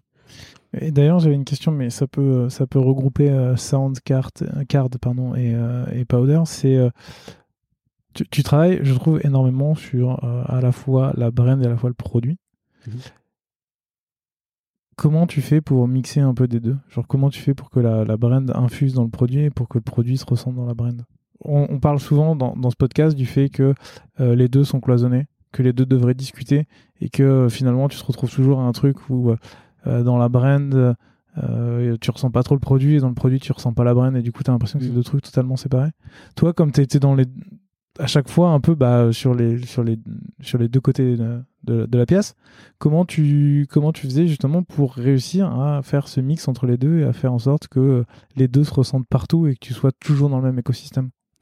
Bah, je, pense que ce qui a fait ça, c'est reparti que souvent j'étais tout seul et que je faisais les deux. Je pense que en fait ça, ça a joué parce que il y, avait un peu un truc où bah du coup je bossais sur la brand et après bah je bossais sur le produit et du coup bah j'allais je réutilisais pas enfin forcément tout ce que j'avais fait sur la brand sur le produit moi-même donc c'était peut-être moins dilué parce qu'il y avait tu vois moins d'intermédiaires etc qui, qui, qui concevaient le produit. Euh, mais après c'est sûr moi j'ai toujours eu envie aussi de sur toutes les sur les trois produits euh, sur lesquels j'ai travaillé, j'avais toujours envie que la marque elle soit assez forte hmm. et tu vois de pas être dans quelque chose de trop neutre et, faire en sorte que la marque ressorte vraiment quoi. Donc euh, tu vois sur sur Card et sur et sur Powder, dans, les deux aussi j'ai travaillé avec des, des, agences pour différents assets justement autour de la marque. Donc qu'on fait donc chez Card c'était Makata euh, qui avait bossé sur la, la, mascotte, donc il y a un petit panda euh, qu'on avait décidé de faire, etc. Euh, et qui avait fait un travail de, de ouf. Ils sont, eux, ils sont, pareil, ils sont trop forts. et du coup, à chaque fois, c'est aussi des collaborations justement avec les, avec ces agences et avec les users. Par exemple, bah, le panda, pour le coup, on l'a, on l'a designé avec les, avec les ambassadeurs de cartes. Tu vois, on avait un WhatsApp. Euh, Makata il m'a envoyé les dessins, j'ai envoyé les dessins, il faisait des votes. Euh, on voudrait plutôt une girafe, ah ouais non j'aime pas la girafe, je voudrais plutôt un panda, etc. Donc enfin on a on l'a fait avec eux, tu vois. On a, fait les vêtements avec eux, on a choisi les. Et d'ailleurs, tous, ah, tous, les tests qui avaient été faits de, de, de, de, style de la mascotte, en fait, on avait pris de base, j'avais pris des photos des, des ambassadeurs, là, et qu'on avait, qu'on avait dans le shooting vidéo, du, enfin, dans le shooting photo de card. Et en fait, on avait refait les vêtements en 3D, tu vois. Ah ouais, on, avait gardé, on avait gardé un peu leur même style et tout, tu vois. Pour... Ah, donc en fait, vous êtes directement inspiré d'eux Ouais, c'est ça. On les a, malgré eux, on les a intégrés dans, les, dans les, fringues du, du, du, panda, mais du coup, Enfin, ce que je veux dire par là, c'est qu'à chaque fois, ça a quand même été beaucoup des collaborations avec des. Enfin, tu vois, ça aurait sur Poder par exemple euh, Romain euh, du coup euh, on a bossé avec Romain Brio et que j'ai reçu dans, le podcast c'est l'épisode numéro 4 je crois que j'avais écouté et, qui était très bien et, et, et qui est pareil tu vois qui est trop fort genre sur Poder il nous a super aidé du coup sur la, sur la brand. Donc il a à chaque fois c'est comment tu arrives aussi à, à, collaborer avec les bonnes personnes sur le bon D'ailleurs, comment tu as fait pour les choisir, ces personnes-là? Parce que collaborer avec les bonnes personnes, c'est facile à dire, mais comment tu fais pour trouver les bonnes personnes? Euh euh, bah, Par exemple, tu vois, pour, le, pour la mascotte de, de Card, euh, je savais un peu, tu vois, l'esprit que je voulais que, que je voulais que la mascotte ait, tu vois, en termes de visuel, etc. Donc j'avais fait beaucoup de bench sur, tu vois, sur Insta, j'avais cherché plein de, plein de, de, de, personnes qui faisaient de la 3D, des studios, des freelances, etc. Pour te rapprocher de ce que tu voulais. Voilà, pour tu vois, de ce que j'avais en, en, tête. Et après, bah, du coup, je les ai contactés, j'aurais briefé un peu le, le, projet. Et puis, pour ceux pour qui ça a collé le plus, bah, on s'est dit go, tu vois. Et, euh, et du coup, Makata, c'était parfait. Et, euh, et, Romain, bon, Romain c'était un peu particulier parce qu'il avait déjà bossé avec euh, avec Poder et ça s'était bien passé. Et donc et moi en plus je le, je le suivais depuis longtemps et je me suis dit c'est l'occasion de bosser avec jamais pour bosser avec lui. Donc c'est ce qui était trop cool sur les deux sujets, c'est que du coup j'ai pu bosser aussi avec des gens que voilà, que je suivais et que, je trouvais trop fort. Donc, euh. Trop bien. Tu, bosses encore aujourd'hui chez, chez Powder ou pour Powder Ouais, je bosse encore un jour euh, par semaine. Tu fais quoi pour eux? Alors du coup j'ai complètement laissé le, la partie product, enfin core product forcément parce que du coup sur une journée j'ai pas j'ai pas grande valeur à ajouter sur le produit. Et, euh, et du coup il y a Hugo Hugo Degaye qui est arrivé dans en head design sur Powder donc qui a repris vraiment tout le, toute la partie product euh, iOS euh, et PC. Et en gros, moi, je bosse beaucoup plus du coup avec la, la content team un peu, et je fais beaucoup de POC sur euh, des idées de de features de projets que je fais en fait je fais beaucoup de proto pour justement qui eux leur servent pour aller voir les soit des invests soit les users pour euh, voilà pour tester un peu prendre la température sur euh, qu'est-ce qu'on peut faire après quoi. Et toi tu restes là-bas euh, donc aujourd'hui tu bosses chez Free, on va en reparler après mais toi tu restes là-bas un, jour par semaine pourquoi? Pour pour voir d'autres choses parce que t'as pas envie de lâcher le bébé euh, bah parce que j'adore l'équipe déjà. Pareil enfin je, suis super attaché avec les, fondeurs et, l'équipe. Donc euh, donc le côté humain fait que je, moi j'ai envie de continuer de bosser avec eux. Et puis après ouais c'est un c'est un terrain de jeu euh, c'est un peu mon ma cour de récré le vendredi tu vois. Ça me permet de bosser sur un sujet plus on va dire plus léger tu vois même si on sait quand même une boîte c'est pas à prendre à la légère mais tu vois c'est du gaming euh, on a envie, tu vois, c'est un, produit qui est fait pour entertain les gens, tu vois, donc c'est assez, euh, assez cool en vrai à, faire. Et, euh, et, et, puis ça me stimule pas mal de changer de sujet, de bosser sur quelque chose de complètement différent toutes les semaines, quoi. ouais, je comprends. J'en reparlerai un petit peu après quand on, quand on parle à Free. Est-ce que à côté, de, à côté de ça, tu fais aussi du freelance? Tu ne le sais peut-être pas, mais Design Journeys est un podcast que je produis sur mon temps libre et de manière totalement indépendante. Alors si tu souhaites m'aider dans cette aventure, sache que j'ai ouvert une page KissKissBankBank sur laquelle tu peux faire un don pour soutenir l'émission. Cela m'aidera à payer les frais d'hébergement du podcast, du site internet, mais également à préparer de nouveaux projets que j'ai en tête depuis un petit moment. Si ça t'intéresse, tu trouveras le lien dans la description. Allez, maintenant je te laisse avec la suite de l'épisode. Euh, alors j'en ai ai fait un peu euh, pendant que j'étais sur euh, entre les du coup quand j'étais en freelance pour Poder, je faisais un peu de freelance au règle générale. J'avais fait quelques mini projets. J'avais bossé sur euh, euh, Opal, qui un Ouais, j'ai découvert que c'est toi qui, avais bossé sur Opal. Qui est un outil qui sert. Avec, j'ai bossé avec, avec, Makata aussi dessus. C'est eux qui ont fait la petite, la petite pierre. Ouais, donc il y a un outil qui permet de, de maîtriser son temps d'écran sur son téléphone pour être sûr que tu passes pas. Et sur, et sur PC et depuis PC. aussi avec une, une, extension Chrome. et du coup, bah, avec eux, ouais, j'avais, j'avais fait j'avais pas bossé très longtemps. Hein. C'est à chaque fois, c'était plus des, tu vois, un peu des design sprints d'une semaine ou deux où, je faisais plein de propositions de, tu vois, de. C'est eux qui venaient te chercher d'ailleurs pour ça, pour te dire voilà, on a besoin de ça, ou c'est toi qui. Euh, sur Opal, euh, ouais, je crois que c'était le, le fondeur m'avait, enfin c'était une reco en fait, c'est un pote aussi de, de, du fondeur de, de Podder. Après l'écosystème startup est petit donc. Euh, mais c'est vrai que tous les tous les projets que j'ai fait en, en free, euh, ça a toujours été des intros quoi. C'est-à-dire que tu vois, je suis pas sur Malte. Enfin, j'ai pas j'ai pas vraiment cherché de projet parce que c'est pas. Tu vois, je me sens pas super euh, à l'aise là-dessus. Mais par contre, quand on me reco des projets, si c'est des gens euh, voilà que je connais de confiance, je me dis go quoi. Donc donc il y avait eu Opal, j'avais bossé un peu avec Finari aussi, un outil d'agrément de, enfin d'agrégation de, de, de, de comptes pour ton patrimoine. Ça, c'est J'ai bossé sur la brand, pas sur, pas, pas sur le produit. Euh, quoi d'autre euh... Moi j'en ai un, c'est euh, Free Ligue 1 Uber Et Free Ligue 1 Uber aussi. J'essaie de trouver une transition. Que, comment t'as fait pour euh, justement comme ça, ça me fera la, la passerelle pour Free ensuite. C'était en, en, 2020. Mhm. Comment t'as fait pour, euh, pour être justement mis en relation avec Free pour bosser sur cette partie-là? Enfin, sur cette application qui, attends, si alors étant hyper nul en foot, euh, j'ai peur de dire une connerie après de me faire taper dessus. Mais en gros, c'était l'application de, Free qui permet en fait d'avoir les, meilleurs moments de la, Ligue 1, c'est ça, et des, statistiques sur la saison, c'est ça? Ouais, ça te permet de recevoir des, du coup des extraits en quasi direct, donc des, des vidéos de maximum 30 secondes euh, de tous les tous les temps forts du match quoi. Donc euh, c'est pas t'as pas un flux live où tu suis le match, mais c'est vraiment tu reçois plein de vidéos en, en fonction du déroulé du match. Et, et comment j'en suis j'en suis venu là?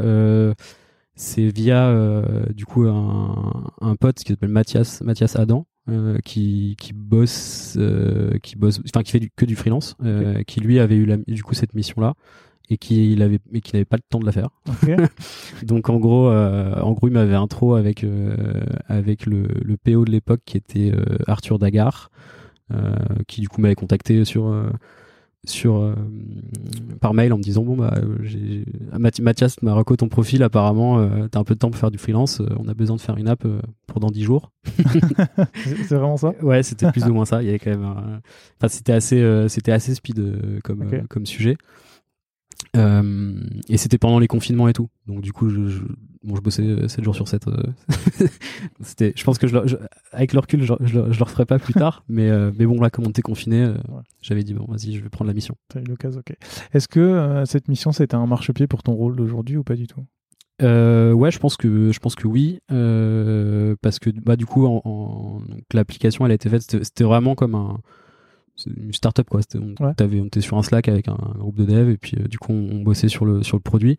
Euh, et au final, ça, je, je pense que le produit, il a, il a, on a eu pas mal de petits bugs techniques au début du au lancement parce que bah forcément c'était quelque chose de nouveau et qui avait été fait en, quand même un temps assez, assez, record. Non pas pas 10 jours sur le dev quand même. Il y avait quand même plus de taf que ça. Mais euh, mais je sais pas enfin ça s'était bien passé. J'avais eu un super feeling avec euh, avec les gens avec qui j'avais bossé. Euh, et du coup euh, et du coup Arthur donc qui était le PO de de, de l'époque m'avait dit tu sais que genre chez Free il y a moyen qu'ils cherchent des designers et tout. Donc ça, c'est pas un truc qui pourrait t'intéresser. Et du coup, je lui ai dit bon bah ouais, je, je, sais pas. Euh, tu vois, je, je, ça se passe bien chez Poder, j'ai pas vraiment de raison de changer, etc. Donc il m'a dit bah je sais pas, euh, réfléchis-y et puis je te, je te, file le contact de la directrice marketing et si jamais, euh, si jamais vous pouvez faire un call quoi. Et donc du coup, il m'avait fait une intro pour pour pour qu'on se rencontre. et donc bah, en fait, j'y allais un peu voilà, sans... Comme ça Ouais, comme ça, tu vois, parce que pour le coup, ça se passait vraiment bien chez Poder, donc euh, j'avais pas de raison de me dire je vais, je vais, je vais partir, quoi. Puis finalement, c'est free par rapport à toutes les autres boîtes sur, dans lesquelles tu as bossé, c'est un gros groupe. Ouais, oui, oui, non, ça n'a ça n'a rien à voir. ça n'a rien à voir avec tout le reste, en plus. Avec, le reste. Mais euh, bon, je me suis dit pourquoi pas. Enfin, en fait, c'est, je pense qu'un un, telco concurrent serait venu, je pense que j'aurais, tu vois, j'aurais, je me serais pas vraiment posé la question parce que ne pas qu'il m'inspire vraiment, tu vois. Mais, euh, mais Free, tu vois, ça, y a, ça reste quand même une image de challenger aussi, tu vois, de, boîte qui est un peu en marge de, justement des autres telcos, etc., qui a quand même une, ADN particulière, etc. Donc je m'étais dit, bon, tu vois, s'ils veulent, qu'on se voit, ça, peut valoir le coup de tester. Et donc je suis, je suis, je suis venu au, au bureau euh, rencontrer du coup Camille Perrin qui est euh, directrice euh, marketing et du coup il y avait Xavier aussi Xavier Niel qui était qui était au, meeting et donc du coup bah on a on a discuté un peu du ah, du coup du poste. T'as quand même la grosse intro directe en arrivant. Ouais ouais c'était un bah c'était un peu ouais c'était un peu stressant au début. Ouais, j'imagine. Je t'avoue que c'était pas c'était pas. T'étais au courant? Moi j'avais pas prévu vraiment. Ah. Non non en fait j'avais pas prévu de base. Je je j'ai pas envie de dire de bêtises mais il me semble que il me semble que je devais voir juste Camille, jusqu'où juste Camille et puis euh, elle m'avait elle m'avait lancé euh, ah au fait il y aura aussi euh, enfin il y aura Xavier au meeting et du coup j'ai fait ah ok. Donc du coup du coup voilà j'étais j'étais venu un vendredi un vendredi soir au bureau et et puis bah voilà on a on a un peu discuté du poste ils m'ont expliqué enfin pas vraiment du poste parce qu'il n'y avait pas vraiment de fiche de poste. C'était plus en fait voilà les besoins qu'ils avaient tu vois l'ambition long terme de, de, de la marque, de l'image qu'ils voulaient, tu vois, que, que la marque est, etc. Euh, de tous les chantiers produits qu'il pouvait y avoir, etc. Et donc du coup, euh, c'est vrai que quand je suis sorti meeting, je me suis dit, putain, c'est vrai que ça a l'air intéressant. On va revenir sur, sur tout ce que tu as dit sur ton rôle et tout ça. Et juste pour finir sur cette histoire-là, du coup, ça, ça, se passe comment une fois que tu as fait une fois que as fait cette rencontre-là? Tu, tu, fais quoi? Tu passes d'autres entretiens ou on te dit juste OK, euh, viens? Euh, non, on a, on s'est, on s'est revu une autre fois. après, on a un peu discuté aussi en parallèle, euh, voilà, par message. En plus, c'était la période, je crois que c'était en période de Noël, donc il y avait aussi, euh, tu vois. C'était pendant la période de couvre-feu, tout ça en plus, non? Euh, non, non, non c'était à, c'était à, Noël, mais tu sais, avais toute la période bon, des fêtes, etc. Et en gros, je m'étais dit, euh, bon, bah, enfin, je, je, vais réfléchir, je, je, je, reviendrai vers vous, quoi. Et, euh, et du coup, c'était un peu un casse-tête parce que c'est vrai que du coup, j'étais quand même vraiment content chez Poder.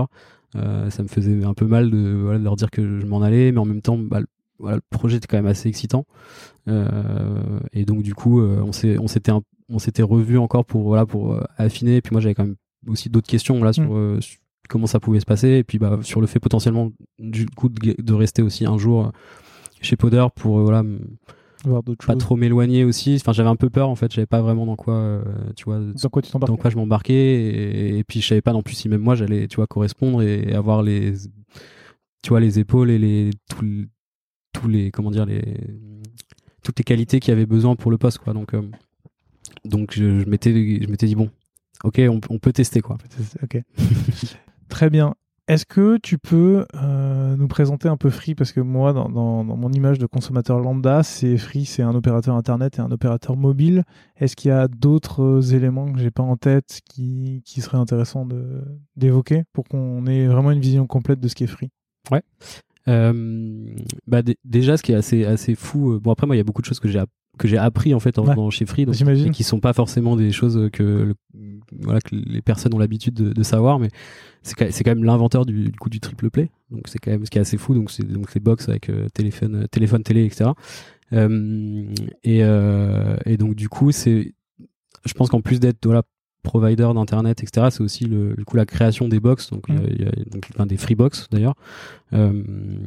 Et donc du coup, bah c'est c'est aussi une boîte très tech dans le hardware, donc du coup, euh, en plus d'être dans le côté plus télécom.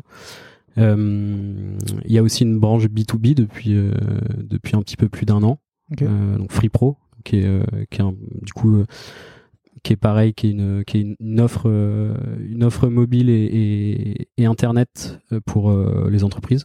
et puis quoi d'autre? Ouais, je pense que c'est. C'est déjà pas mal. c'est déjà pas mal. Très bien.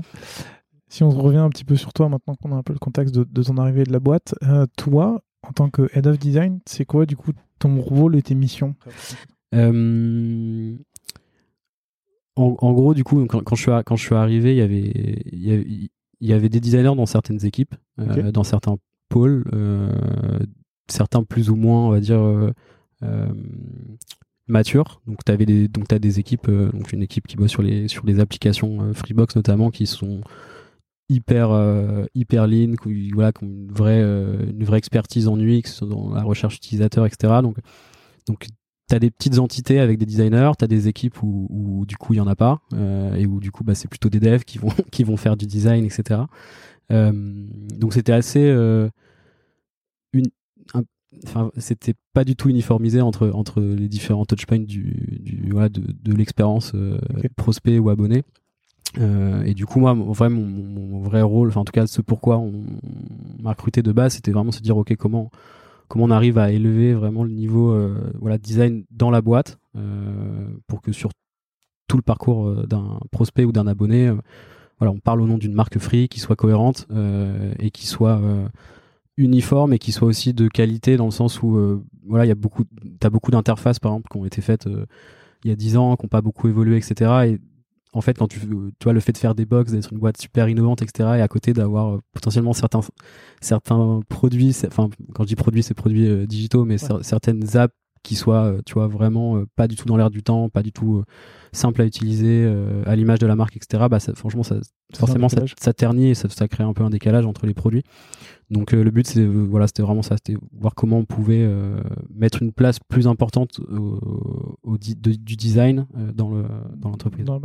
Et, et, quand tu parles du design, la question qui me venait, c'est est-ce qu'on parle vraiment uniquement de design d'interface? Et est-ce qu'on parle juste du web, des applis et, de la télé ou d'autres choses? Est-ce que tu tu es impliqué aussi dans le branding? Est-ce que tu es impliqué dans les produits physiques? Est-ce que tu es impliqué dans les boutiques? Euh, où est-ce que tu te situes, toi, en tant que head of design sur, sur ces différents touchpoints? Euh, bah, Du coup, j'ai une, vue assez trans et un poste assez transversal, en fait, puisque du coup, euh, euh, pour, pour aussi un peu expliquer le, le, fonctionnement, donc on a, on a une agence, on va dire, on a un studio en interne, donc qui fonctionne vraiment comme une agence avec, avec 12, 12 designers, enfin 12 graph, du coup, graphistes, illustrateurs et motion, qui sont vraiment, du coup, qui bossent dans la pour la brand, pour Free et du coup pour toutes les entités de Free quoi. Donc quand je dis entités, c'est euh, du coup que ce soit du Free Mobile ou, Freebox, que ce soit du coup de, les campagnes d'affichage euh, extérieur, du digital. Euh, donc vraiment toutes les créations sont faites sont faites chez nous. donc ce qui est assez cool parce que ça permet d'avoir voilà une vraie connaissance de la marque, d'être super agile aussi et puis bah, de pouvoir aussi garder toute la voilà la, la confidentialité en fait mm. de la culture du secret qui est, qui est, qui est, assez chère chez Free sur les produits où justement on, on est capable en fait de, voilà, de, de, travailler nous en interne sur sur l'ensemble des l'ensemble des, des, des, assets visuels. Euh, donc il y a cette partie brand et puis il y a aussi du coup la partie product euh, où du coup bah il y a pas mal de enfin quand je suis arrivé il y avait il y avait pas tant de designers product que ça euh, à part du coup ceux dans l'équipe euh, dans l'équipe Freebox euh, app euh, mais du coup, tu avais quand même quelques designers, mais c'était du coup très siloté parce que chacun était un peu dans son, voilà, dans son, c'était comme c'était dans une startup au sein d'une grosse boîte, tu vois. Donc, euh, t'avais pas forcément de, d'échange entre les équipes, etc. Euh, et donc moi aussi, mon, mon but, c'était, donc ça a été vraiment ce que j'ai fait pendant les, les trois premiers mois, c'était beaucoup de rendez-vous avec un peu tous les pôles, toutes les équipes, euh, que ce soit design ou que ce soit des profil un peu plus PO pour aussi comprendre euh, comment ils travaillaient, euh, les besoins qu'ils pouvaient avoir, les frustrations qu'ils pouvaient avoir justement de pas avoir soit de designers dans leurs équipes, soit de d'avoir des designers mais d'être assez isolé et puis bah, le studio paraît très loin. Enfin, il n'y avait pas forcément d'échange. et donc moi, du coup, mon but, c'est vraiment d'avoir une vision transversale de tous ces, toutes ces équipes qui travaillent sur du coup tous les supports, donc que ce soit du, comme tu disais, en boutique, sur du digital, sur sur les sites, sur les produits, etc. pour justement faire en sorte que tout soit plus le plus uniforme possible. Ok, et du coup, là, je vois bien la séparation qu'il y avait à l'époque entre un studio, on va dire, plus brand et des product designers un peu partout. Ouais. Aujourd'hui, après un an et demi, euh, comment ça a évolué? Comment euh, est le pôle design chez Free? Euh, bah c'est toujours il y a toujours des, des product designers un peu éparpillés dans des équipes puisque enfin typiquement as, sur des produits par exemple comme Hockey by Free donc une application qui te permet de regarder la, télé depuis ton player de, de ta Freebox et puis sur mobile aussi depuis depuis peu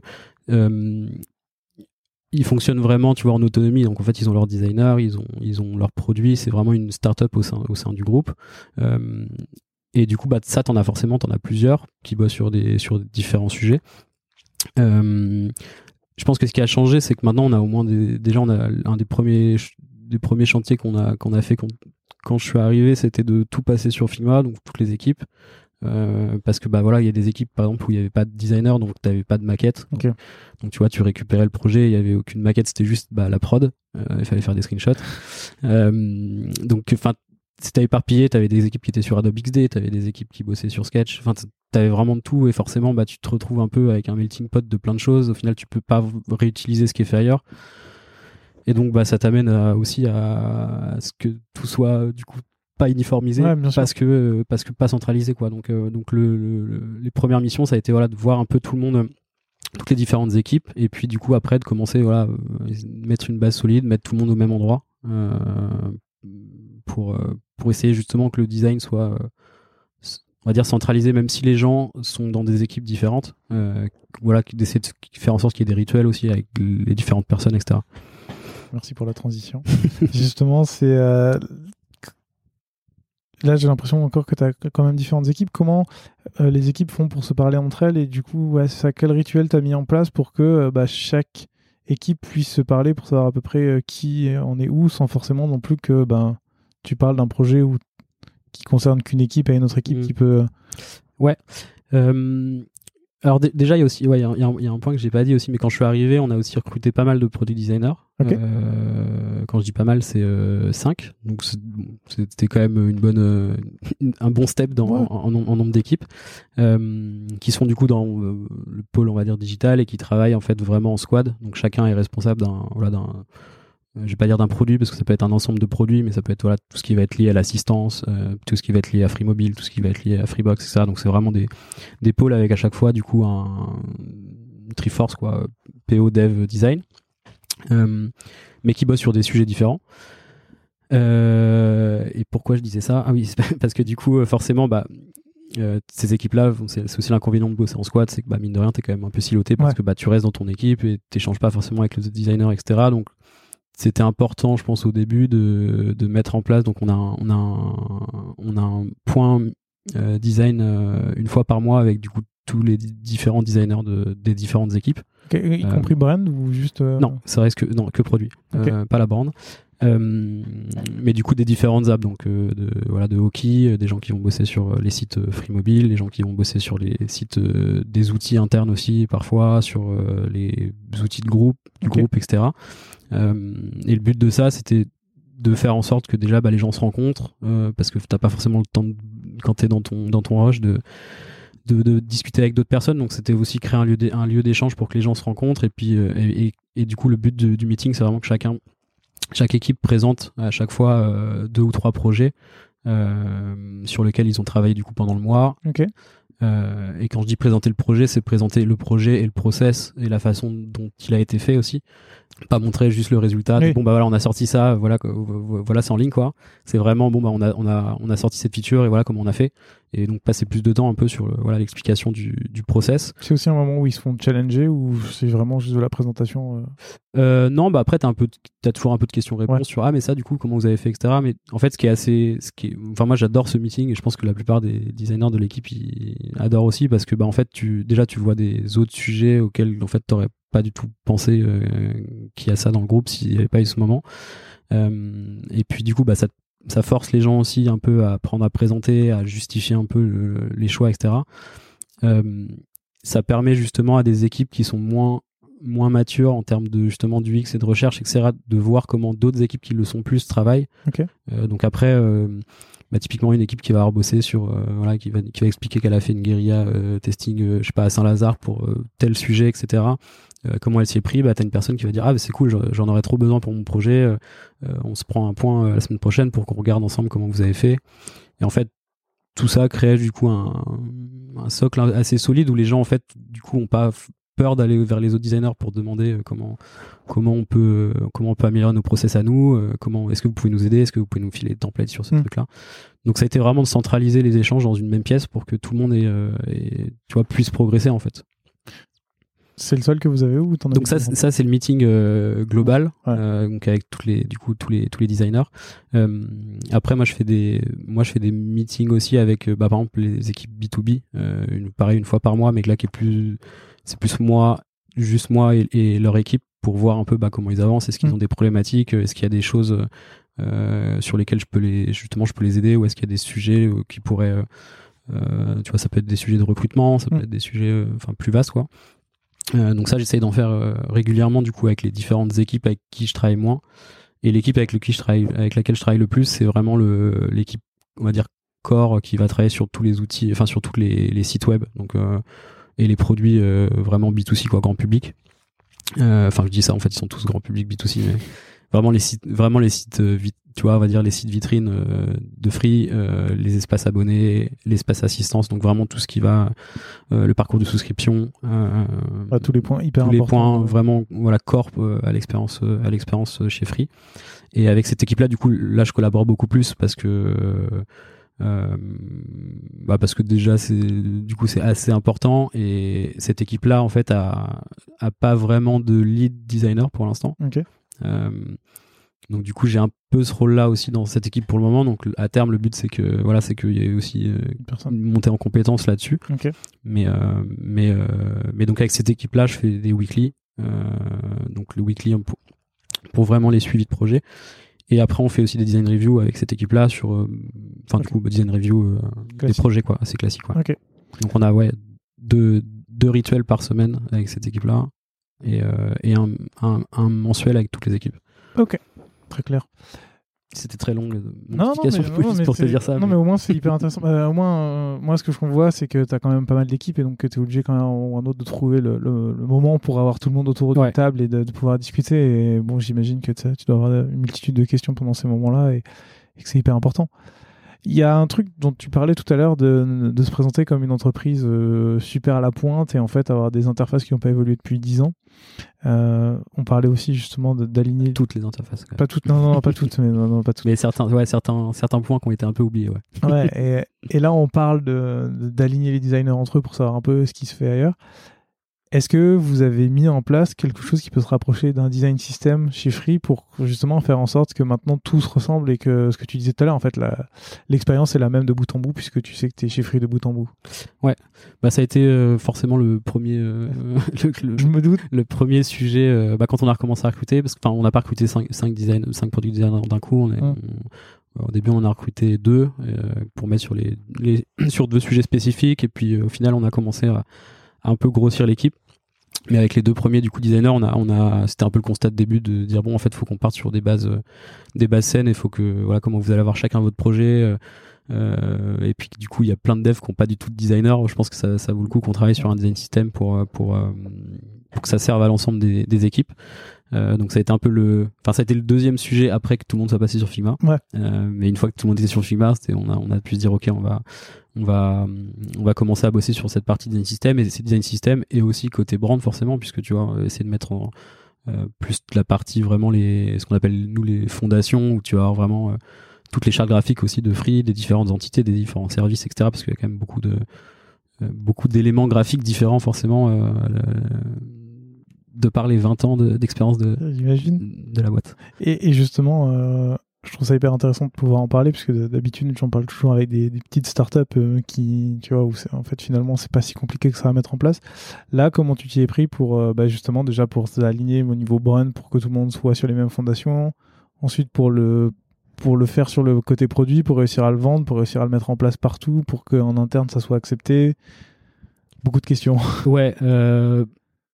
Alors déjà, le design system est pas terminé. Enfin, Ouais, bah, ça, ça- ça se termine jamais, mais, ça se termine mais, jamais. mais- mais nous, on est vraiment, euh, enfin, on est, on est très loin d'avoir un design system euh, Mais ce qui est, ce qui est normal aussi. comme, comme plein de comme plein de boîtes peuvent avoir. Euh, bon après, il a, ça fait un an qu'on bosse dessus, donc c'est quand même euh, c'est quand même beaucoup de travail. Là, on, a- on, on est à l'étape où la partie design est assez sec sur une V1, tu vois, qui est de, Ok. de- de- voilà, qui, qui contient du coup beaucoup de, de composants qu'on a l'habitude d'utiliser sur quasiment tous les projets. Euh, sachant que forcément on n'avait pas d'équipe dédiée au design system, donc Mhm. en fait c'est vraiment chaque designer à chaque fois. Euh, donc on a mis un peu un, un, un process en place pour que voilà chacun puisse prendre un ticket, euh, travailler sur, dessus dans son coin, et puis quand c'est prêt, faire une review et que tout le monde valide, etc. Et quand il y a des besoins de d'update certains composants, bah, c'est un peu le même process où du coup on, propose une, une update et, et les, et les autres designers review. Donc ça c'est vraiment la partie entre nous, entre designers, donc celle-là fonctionne bien. Euh, après on a commencé du coup à l'intégrer chacun dans ses, enfin chaque designer dans, dans son équipe a justement à commencer à intégrer le sujet un peu au- auprès des devs pour commencer justement à, à faire en sorte que bah, toutes les nouvelles maquettes qui étaient faites et qui étaient intégrées bah, partent sur cette base-là plutôt que sur l'ancien. Euh, parce que bah, forcément, bah, il y a aussi ce truc, c'est quand tu as forcément 20 ans, de, 20 ans de produits et de sites web, tu peux pas te dire, bon, bah, on va faire tous les produits euh, un à un en faisant bon toutes les pages, sinon ça va être un peu long.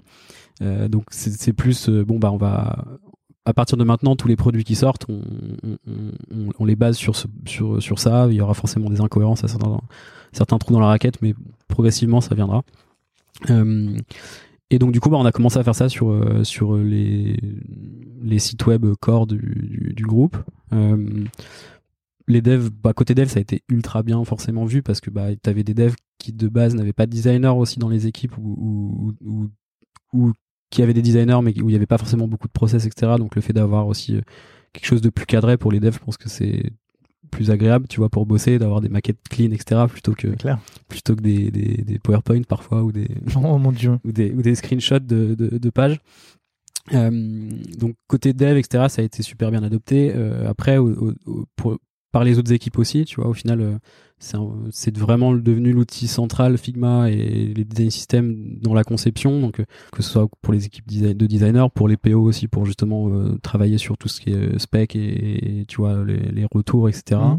la QA, euh, les devs pour euh, forcément toutes les toutes les maquettes, et puis bah du coup des, des pôles qui de base n'étaient pas du tout habitués à bosser sur des outils de conception design, tu vois, euh, type bah, le marketing, le juridique, euh, tu vois des équipes euh, plus euh, RH ou, ou, ou relations abonnés, etc. Du coup qui maintenant aussi font toute la partie, euh, tu vois, commentaires, retours, le test Ok. et prototype dessus et tout, donc c'est vraiment devenu euh, l'outil euh, central.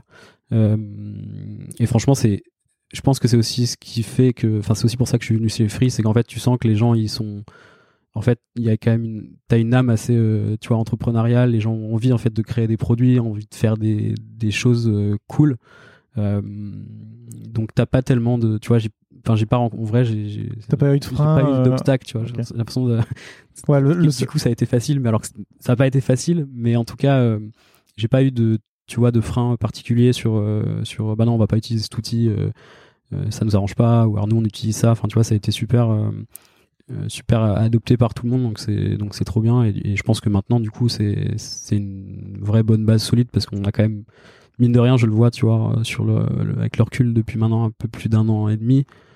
euh, Il y a quand même des choses, on va beaucoup plus vite. Mm. C'est- ça commence à devenir plus quali aussi hein, dans, dans ce qui sort et tout. Donc, euh, Maintenant, il n'y a plus qu'à le mettre en prod et, euh, ouais, et c'est- le développer, c'est ça? ouais. Ça, Maintenant, ouais, on a, là, on est au, dé- au, dé- au tout début de la partie euh, storybook, donc il y a tous les devs. euh, et après, tu vois, c'est bon, toujours pareil, c'est compliqué parce que tu as beaucoup de beaucoup de devs euh, qui sont sur des stacks différents. Ouais, Tu as toujours aussi cette problématique de comment on fait nous dans notre- pour l'intégrer dans notre espace. Euh, Est-ce que nous on utilise aussi design system là parce qu'on a un produit un peu particulier qui est pas forcément free et du coup, tu vois, sur des outils internes. Donc il y a, il y a quand même beaucoup encore de questions. On n'est pas, euh, on est loin d'être euh, d'être totalement euh, totalement sec là-dessus, mais en tout cas ça, ça avance bien. c'est un bon début. Ouais.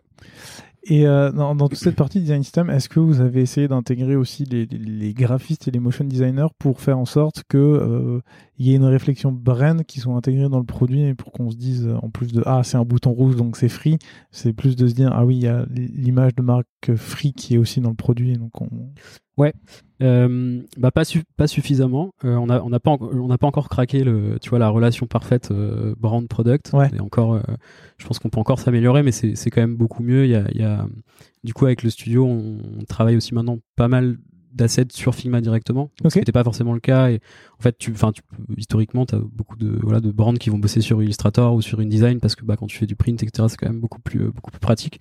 et c'est vrai qu'au studio, bah on fait quand même beaucoup de campagnes d'affichage, on fait on fait beaucoup de leaflets boutique, on fait beaucoup de d'ILV, de vitrophanie, donc enfin il y a beaucoup de, de, produits, euh, enfin de, créa imprimés, etc. Donc euh, donc le numérique, c'est il y a un côté un peu nouveau aussi, donc euh, donc le, le, studio en fait enfin tu vois il y a certaines personnes aussi de studio qui apprennent un peu bah, du coup à utiliser Figma. Plutôt que de faire les icônes sur Illustrator bah, on va tester les faire sur Figma pour les intégrer dans le design system et que ce soit pas complètement décorrélé comme ça comme ça pouvait l'être avant. Donc euh, c'est pas encore parfait, mais en tout cas, on essaye du coup de, centraliser au maximum les, les, deux éléments, donc tout ce qui va être euh, du coup illustration, iconographie, euh, toutes les demandes d'assets, les créations qui sont faites, les bannières, etc. Donc par la partie brand sont maintenant faites du coup euh, sur Figma mmh, et du coup il y a aussi un peu plus du coup d'interaction forcément puisque bah c'est sur les maquettes où travaillent les product designers donc tout le monde parle la même langue le tout même monde parle la même langue ça commence à être plus fluide aussi, donc, euh, donc il y a encore plein de trous dans la raquette. Mais bien sûr, mais ça commence à se mettre en place de telle sorte ouais, que les deux équipes se... ouais. Et c'est assez, je pense, bénéfique aussi parce qu'en vrai, euh, des fois, tu, tu, peux avoir, je trouve, ce, ce, truc où quand tu fais du product, tu vois, tu comprends pas trop ce que les gens à la brand y font, et puis tu as l'impression mm. qu'ils comprennent pas ton métier, et tu dis, ouais, mais nous, on est pour les utilisateurs, etc. Et en fait, c'est assez marrant parce que bah, quand tu fais de la brand, euh, tu travailles aussi pour les utilisateurs, tu as, bah les mêmes de, t'as, les mêmes types de post-test aussi qu'on fait comme on ferait avec du product où on va analyser les campagnes qu'on a faites si elles ont fonctionné est-ce que les gens l'ont reconnu est-ce que les tu vois donc les, en fait tu as les mêmes pratiques mais sur deux angles différents donc ça permet aussi de voilà de se rendre compte que bah, les deux que les deux, approches sont ultra complémentaires enfin les deux métiers sont ultra complémentaires et euh, et peuvent pas être dissociés quoi donc euh, donc c'est important justement que ça soit le plus fluide possible et j'espère qu'on arrivera à un niveau de de fluidité euh, Total. optimale euh, ah, cool. d'ici peu.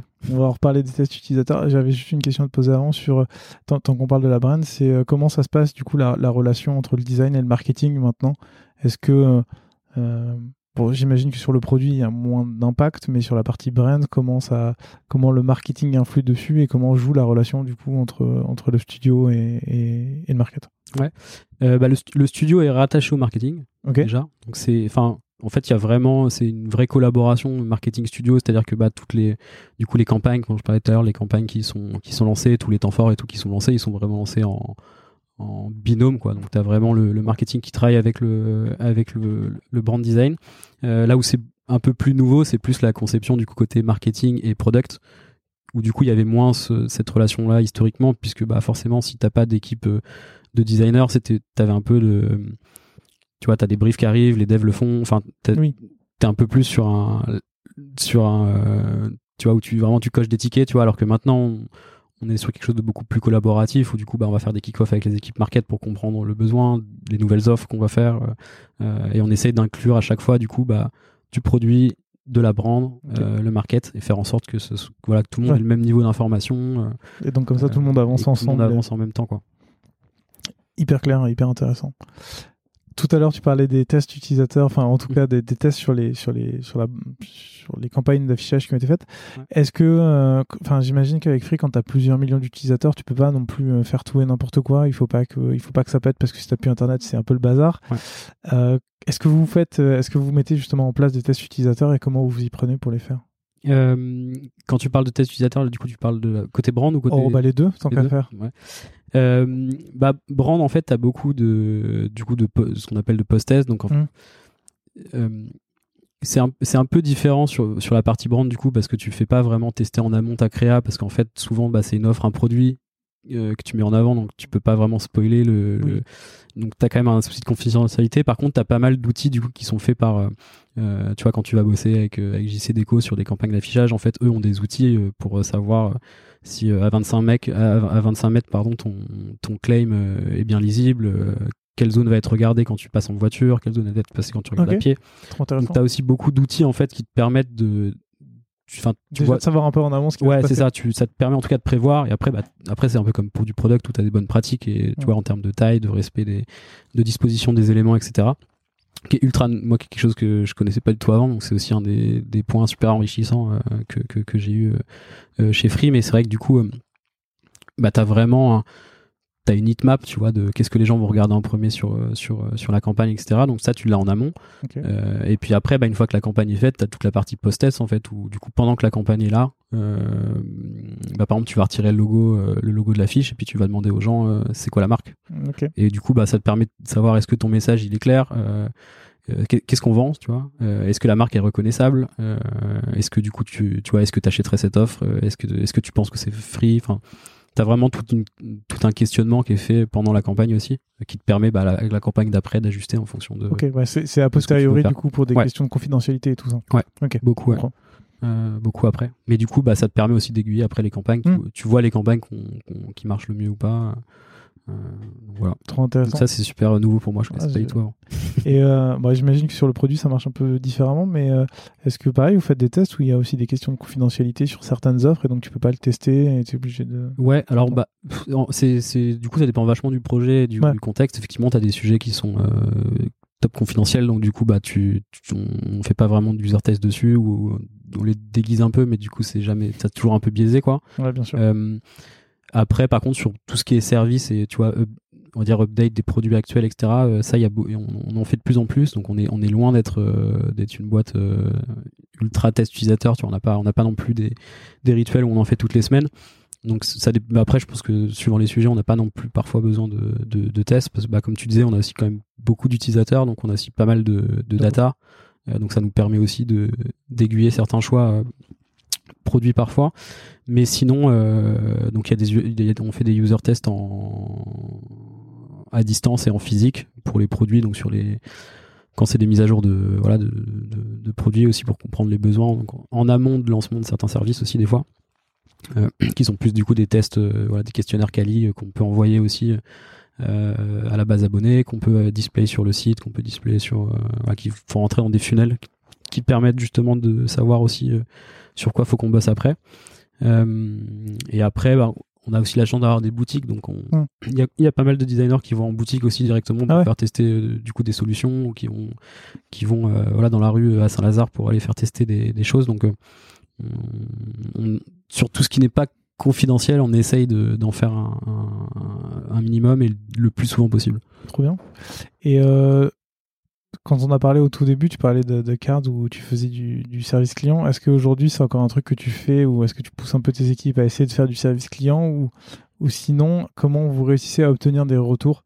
Euh, J'entends euh, des retours produits, hein, pas des retours genre ma box, elle marche pas, Mm. ça, ça, ça, ça vous intéresse pas, j'imagine, mais comment vous faites pour obtenir ces retours de la part d'autres services qui vous intéressent vous pour Ouais. faire progresser le produit? Euh, alors c'est une bonne question. On a on a un, un pôle du coup qui, euh, voix de l'abonné MCRA donc, euh, qui, qui s'occupe vraiment de tout ce qui est euh, t'as la partie hotline mais enfin c'est vraiment tous les retours en fait des, des abonnés. Donc ils peuvent venir. Donc ça peut être des demandes ça peut être des bugs. Euh, tu vois tu parlais de, de- problèmes de service mais les problèmes de service en vrai on, on les inclut aussi vachement dedans parce que bah, ça peut être très lié. Enfin tu vois euh, je sais pas à la sous- tu vois tu souscris une box tu te rends compte qu'il n'y a pas internet mais en fait ça se trouve tu as juste mal branché la prise et en fait bah du coup c'était pas assez explicite dans le dans l'onboarding de ta box ou ce genre de choses. Donc on essaye aussi de comprendre euh, voilà le D'où vient le problème. des fois Enfin, Quelle pourquoi est la raison. tu vois euh, on peut avoir des des fois on a des tu vois on a des pics de- d'appel pour un pour un besoin spécifique et en fait on se rend compte que c'est parce que bah, cette feature là elle est pas claire en fait euh, Ah, au moment du au moment de l'appel. Donc tous les tous les feedbacks sont sont on va dire un peu analysés et après en fait c'est beau. Du coup comme comme on a un pôle qui est dédié à ça c'est c'est pas de l'information qu'on a en permanence c'est plus de l'information qui est à dispo et qu'on va chercher quoi. C'est-à-dire que si on bosse sur un si on bosse sur un nouveau produit ou une nouvelle offre ou une refonte d'un- d'un- d'un- d'une feature ou d'un- produit, bah on va aller demander spécifiquement est-ce que est-ce qu'on pourra avoir les données, est-ce qu'on pourra avoir des verbatims sur ce sujet-là, est-ce que c'est un problème que les gens rencontrent souvent, Euh, est-ce que pas du tout, euh, quel type de personne. euh, après on essaie d'avoir le, le plus d'infos possible, mais euh, du coup on a un pôle dédié qui qui, qui fait trop bien ça. C'est un, un grand luxe. Ouais, c'est assez pratique. Mais par contre, nous, on fait pas de. Enfin, pour répondre à la question Oui, sur le- vous en pas. qu'on fait du support, euh, on on n'en fait plus. Je m'en suis douté. Mais, c'est dommage parce qu'en vrai, je, je trouve que c'est assez, euh, c'est assez formateur en fait de, tu vois, de passer la journée dans, dans la peau de quelqu'un qui fait du support et de comprendre. Enfin, je me souviens qu'à Card, euh, c'était, euh, ça te permettait de bien comprendre tout. c'était, hein. c'était assez fou parce que en fait, il y, a des- il y a des- retours qui, qui reviennent tout le temps et tu t'imaginais pas du tout que ça pouvait arriver. Ah ouais. Et en fait, c'est des trucs qui sont super bloquants pour les, pour euh, les ados ou les parents, euh, spécifiquement sur Card, mais. Mais c'est cool de te mettre dans la peau du coup de, de- de- Des personnes. du SAV pour vraiment comprendre le- les besoins des, des abonnés. Un jour, peut-être. Peut-être qu'on ouais, faudrait qu'on mette ça en place. J'ai euh, deux dernières questions sur ton équipe. Mhm. Euh, on n'en a pas du tout parlé, mais est-ce que tu, est-ce que vous mettez aussi en place quelque chose qui pourrait se, se rapprocher de l'UX writing ou du content design? J'imagine que côté brand, vous avez des copywriters pour faire euh, tout ce qui est, euh, tout ce qui est accroche. Est-ce que côté product design, vous avez aussi ça? Euh, côté brand, on l'a pas en interne, donc on bosse avec des agences. Euh, beaucoup pour. euh, bah, en fait, même tout ce qui est campagne, etc. En Mhm. général, enfin, on n'a pas d'équipe pour faire de la production vidéo, etc. Donc tous ces sujets plus médias sont gérés par des agences. Mais par contre, toute la création en elle-même est gérée chez nous après, donc c'est plus des collaborations avec les agences à chaque fois.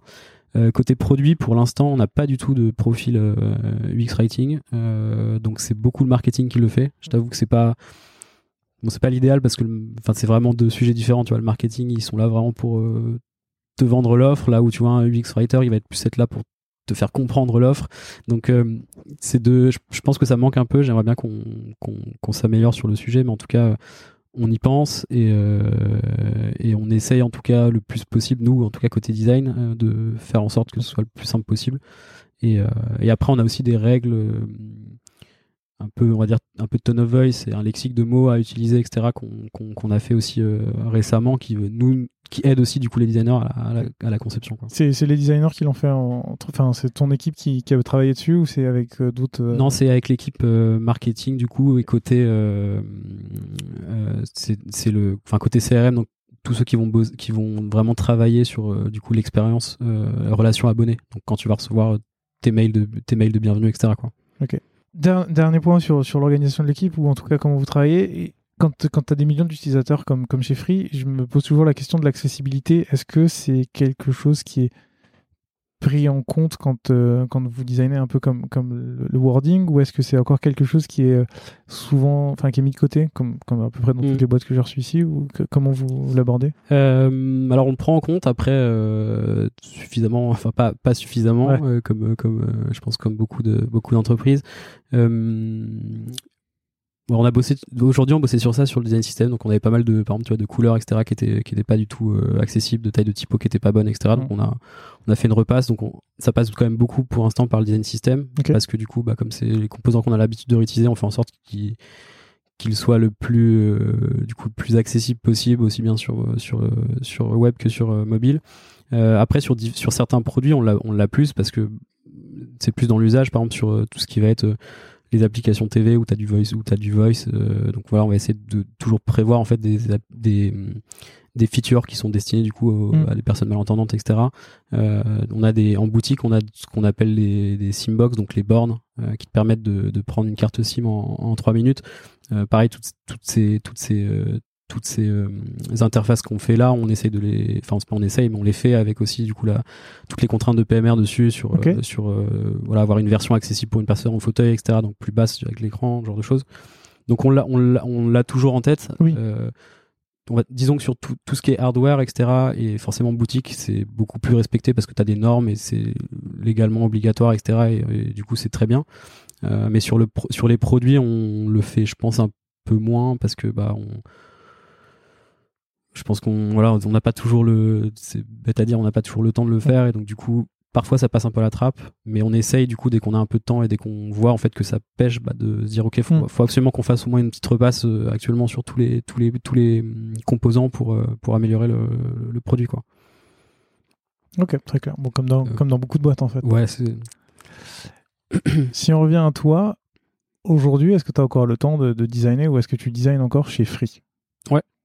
Ouais. Tu bosses encore sur des Ouais. sujets t'as- ouais, je- ouais, ouais, j'en fais encore euh, j'en fais encore pas mal. Euh, parce que parce que parce que j'aime bien ça et euh, euh, tu, tu, vois, tu pourrais dire que tu t'occupes juste de la partie euh, manager euh, chez Free et que tu continues à t'éclater chez Powder, mais non, non, non, non, parce qu'en vrai, les, tous les sujets qu'on a chez Free sont ultra aussi ultra intéressants parce que du coup, c'est complètement, enfin, c'est très différent de, de Powder, mais mais par contre, c'est voilà, tu touches une, tu touches une cible qui est super large, des jeunes comme des très vieux, donc il y a, y a, vachement de choses à faire, il y a vachement de produits, il y a vachement de services, il y a, enfin t'as envie de toucher à tout. Après, bon, forcément, il y a des, voilà, y a des designers qui font très bien qui sont là pour ça et qui font très bien leur job. Donc moi, mon but c'est pas de d'overlap leur euh, leur leur euh, leur périmètre, mais en fait, je suis plus là en backup. C'est-à-dire que souvent, je vais je vais je vais aider un peu bah, sur la partie design system. Par exemple, je contribue pas mal parce que voilà, comme chaque designer est dans une équipe et n'a pas forcément le, temps. et qu'on n'a pas une équipe dédiée à ça, bah, j'essaye de faire en sorte de, de, de passer un peu de temps dessus euh, euh, fréquemment. Et puis du coup après bah, je vais aider un peu sur des sujets quand il y a des rushs quand il y a des quand il y a des besoins. C'est plus un peu du ouais, du, du pair design avec certaines équipes quoi. Mais je fais je, fais rare enfin je fais pas de projet moi tout seul où j'ai un périmètre à gérer un, tu interviens plus de manière euh, sporadique ouais c'est un peu un peu ponctuel ok. Du coup, c'est quoi la suite pour toi chez Free et c'est quoi la suite pour tes équipes dans les prochains mois, prochaines années? Euh, bah, j'espère qu'on va continuer sur cette lancée parce que enfin je, je, je, ouais, je suis vraiment euh, ultra content de, de voilà de, de du mindset et de, de, voilà de ce qui sort un peu de, depuis euh, depuis plusieurs mois. Enfin tu sens que les choses avancent et tout. Donc ça c'est archi cool et, du coup c'est aussi le le truc qui est, qui est vraiment bien chez Free c'est que du coup on a nous donne les moyens de le faire, on, mm. on, nous bloque pas. Donc en fait, tu vois toute cette partie justement euh, sur les user tests, sur aller en boutique, etc. En fait, tout le monde est ultra preneur de ça. Les conseillers sont ultra preneurs que qu'on leur demande leur avis sur euh, comment ça se passe en boutique, euh, est-ce qu'ils ont des problèmes sur sur leurs outils et tout. Donc tout le monde est ultra ultra bienveillant et ouvert sur la partie design. Donc nous, ça nous permet justement de tester. Donc c'est assez cool parce qu'on a on a du coup un, boulevard pour améliorer tous les process. après, forcément, il y en a qui prennent du temps, on priorise. Euh, j'aimerais bien qu'on bosse sur une partie un peu plus, tu vois, carrière passe. Donc c'est plus ça, c'est plus moi sur ma partie à moi, mais voir comment on pourrait euh, faire en sorte que voilà les, designers aient aussi une carrière au sein de Free, comment ils pourraient évoluer, qu'ils se fixent aussi des objectifs qui sont vraiment liés à leur progression, design, etc. Euh, sachant qu'en plus, pareil, l'entreprise elle accompagne vachement sur la partie formation, donc il y a beaucoup de formations en interne, les gens peuvent peuvent accéder à des voilà à des, à des à des formations extérieures ou des formateurs qui viennent en interne. Donc il y a vraiment une marge de progression. Donc, euh, donc on va essayer de continuer, euh, continuer sur cette lancée-là, faire en sorte que voilà que les gens progressent, que les équipes se sentent bien. Euh, je pense pas scaler trop vite parce que du coup, euh, on, voilà, on, commence à avoir une bonne petite équipe, mais on, les process sont parfois un peu encore bancals, forcément comme c'est récent. Donc on essaye quand même de stabiliser, de trouver une routine, un rythme. donc voilà, c'est un peu le, ça, c'est pour le, le, le global. Euh, je sais pas si ça répond à la question. Ça répond à la question. J'ai hâte de voir euh, ce que tu vas mettre en place et comment ça va évoluer. On passe aux questions de la fin. La première, c'est euh, est-ce qu'il y a un sujet ou une question que tu aurais voulu que je te pose ou qu'on aborde? Oula. Ouais. J'essaie de réfléchir. Non. Je sais pas, t'as une dernière question. Non, non, non, non, non, généralement. Euh. non, non, il n'y a, pas de, y a pas de sujet. Je pense qu'on a fait le tour. Euh. Je pense que. Non, plus, moi, plus d'un point de vue personnel, tu vois, je suis ultra euh, content au final d'avoir choisi Free, tu vois, et d'avoir mm. aussi choisi, enfin, d'avoir eu la chance de pouvoir continuer aussi avec Podder. ça se passe ultra bien. Je suis, tu vois, genre, j'ai l'impression d'apprendre de, vachement de choses, donc c'est trop cool. Euh, donc moi, c'est en fait, c'est vraiment le moteur. Tu vois, tu me disais comment tu le vois dans, dans 2-3 ans. Moi, c'est vraiment le truc du, de est-ce que j'apprends encore des choses? Est-ce que je me challenge sur des sujets que je connais pas? C'est le seul truc qui me, qui te motive? Qui me motive, quoi. C'est comment, euh, voilà, tu vois. Enfin, moi, j'avais jamais, jamais managé d'équipe, donc je pense que je suis pas un très bon manager. Et donc, du coup, bah, c'est comment je peux faire en sorte d'être meilleur là-dedans. Donc, euh, ça me permet aussi de voir d'autres personnes. Tu vois, j'ai fait pas mal de, de, one-one avec d'autres designers euh, sur des postes similaires dans d'autres boîtes pour justement aussi comprendre bah, comment ils faisaient, comment, quels rituels ils avaient mis en place dans leurs équipes, c'était quoi les, sujets, les blocages qu'ils avaient. Euh. Donc, non, ouais, continuer à apprendre. j'ai pas de, j'ai pas d'autres points, mais mais c'est vraiment, enfin, c'est le moteur pour, pour, pour, tous, les, tous les sujets que je fais. Trop bien. Et du coup, est-ce que tu as des ressources à nous recommander? Alors, ouais, je m'étais fait une petite liste. que je te retrouve ça. Euh, bah justement, ça, ça, parle un peu du même sujet, mais du coup, y a, donc euh, j'ai réparti ça en, en bouquin et en, en lien, enfin, euh, le site. Euh, sur le bouquin, bon, il, a, il, a, il, est assez connu, c'est le, le livre de Julie Zio, The Making of a Manager, qui était, je crois qu'il était VP Product Design chez Facebook, si je dis pas de bêtises. Euh, que j'avais lu il y a longtemps, mais bon, j'étais pas manager, donc, donc bon, j'avais pas compris grand chose, mais je l'ai relu en, étant chez Free et il y, a vachement de, de, de points intéressants et d'exemples concrets sur justement bah, comment, comment mieux recruter, comment faire des meetings qui, qui, qui sont efficaces, euh, comment donner du feedback, euh, mm. comment se remettre en question, réfléchir, se fixer des objectifs aussi perso pour s'améliorer, etc. Donc hyper intéressant. Euh, un autre livre qui est un peu dans le même dans le même euh, dans le même style, c'était euh, The First 90 The First 19 Days. les premiers, les, ouais, les, bon, en vrai, les, les, français, les, trois, les, trois, premiers mois, quoi. Oui, c'est ça. Euh, et du coup, c'est un, c'est un livre qui est assez, euh, assez cool, qui structure un peu le, justement la, un process de quand tu arrives dans une boîte, qu'est-ce que tu fais, donc toute la prise de connaissance, réfléchir à, voilà, évaluer la situation, euh, parce que forcément, tu peux pas arriver tout, tout casser, surtout bah, quand tu arrives dans une boîte qui a 20 ans d'expérience et, c'est clair. Et bah, la boîte, elle tourne, quoi. Enfin, elle tournait, elle tournait très bien sans moi, elle tournera très bien sans moi, donc, euh, donc c'est comment tu voilà comment tu évalues la situation et comment tu peux faire en sorte de, de euh, d'améliorer ce qui est améliorable et de continuer euh, ce qui ce qui fonctionne bien. Euh, donc hyper intéressant comme comme livre. Euh, après dans les inspirations, il y a un site qui s'appelle Under Consideration, qui est un magazine autour de la brand. donc ils ont un ils ont une partie du, du magazine qui s'appelle, enfin, c'est un magazine web, mais du, du, du blog qui s'appelle Brand New, et qui est un, un blog qui traite de toutes les mises à jour des brands. Donc, euh, typiquement, euh, bah, quand Instagram, ils ont fait le rebranding, etc. Ils font un peu des case studies sur euh, qu'est-ce qui a été changé. En général, ils mettent les liens des, agences, etc. Donc c'est assez cool, je trouve, pour, pour suivre la partie brand. sur la partie typo, j'utilise un site qui s'appelle Fontinews, qui est un qui est pareil, qui est un, un blog avec beaucoup d'exemples d'utilisation de typographie sur des affiches, des CD, etc. Donc ça c'est plus pour la partie brand, pour essayer de, ah, cool. de, de, garder un peu euh, euh, des, des inspi euh, sous le coude. Euh, j'utilise pas mal Nicely Done, qui est un site de, de Bertrand, qui travaille chez Spendesk, qui est euh, qui est un outil pour qui, qui regroupe pas mal de patterns de, de sites web, qui est assez cool. Euh, que je vous conseille aussi. Euh, Mobin, qui est l'équivalent pour euh, les applications mobiles. Mobin Design, mais bon, ça, je pense tout le monde, tout le monde connaît.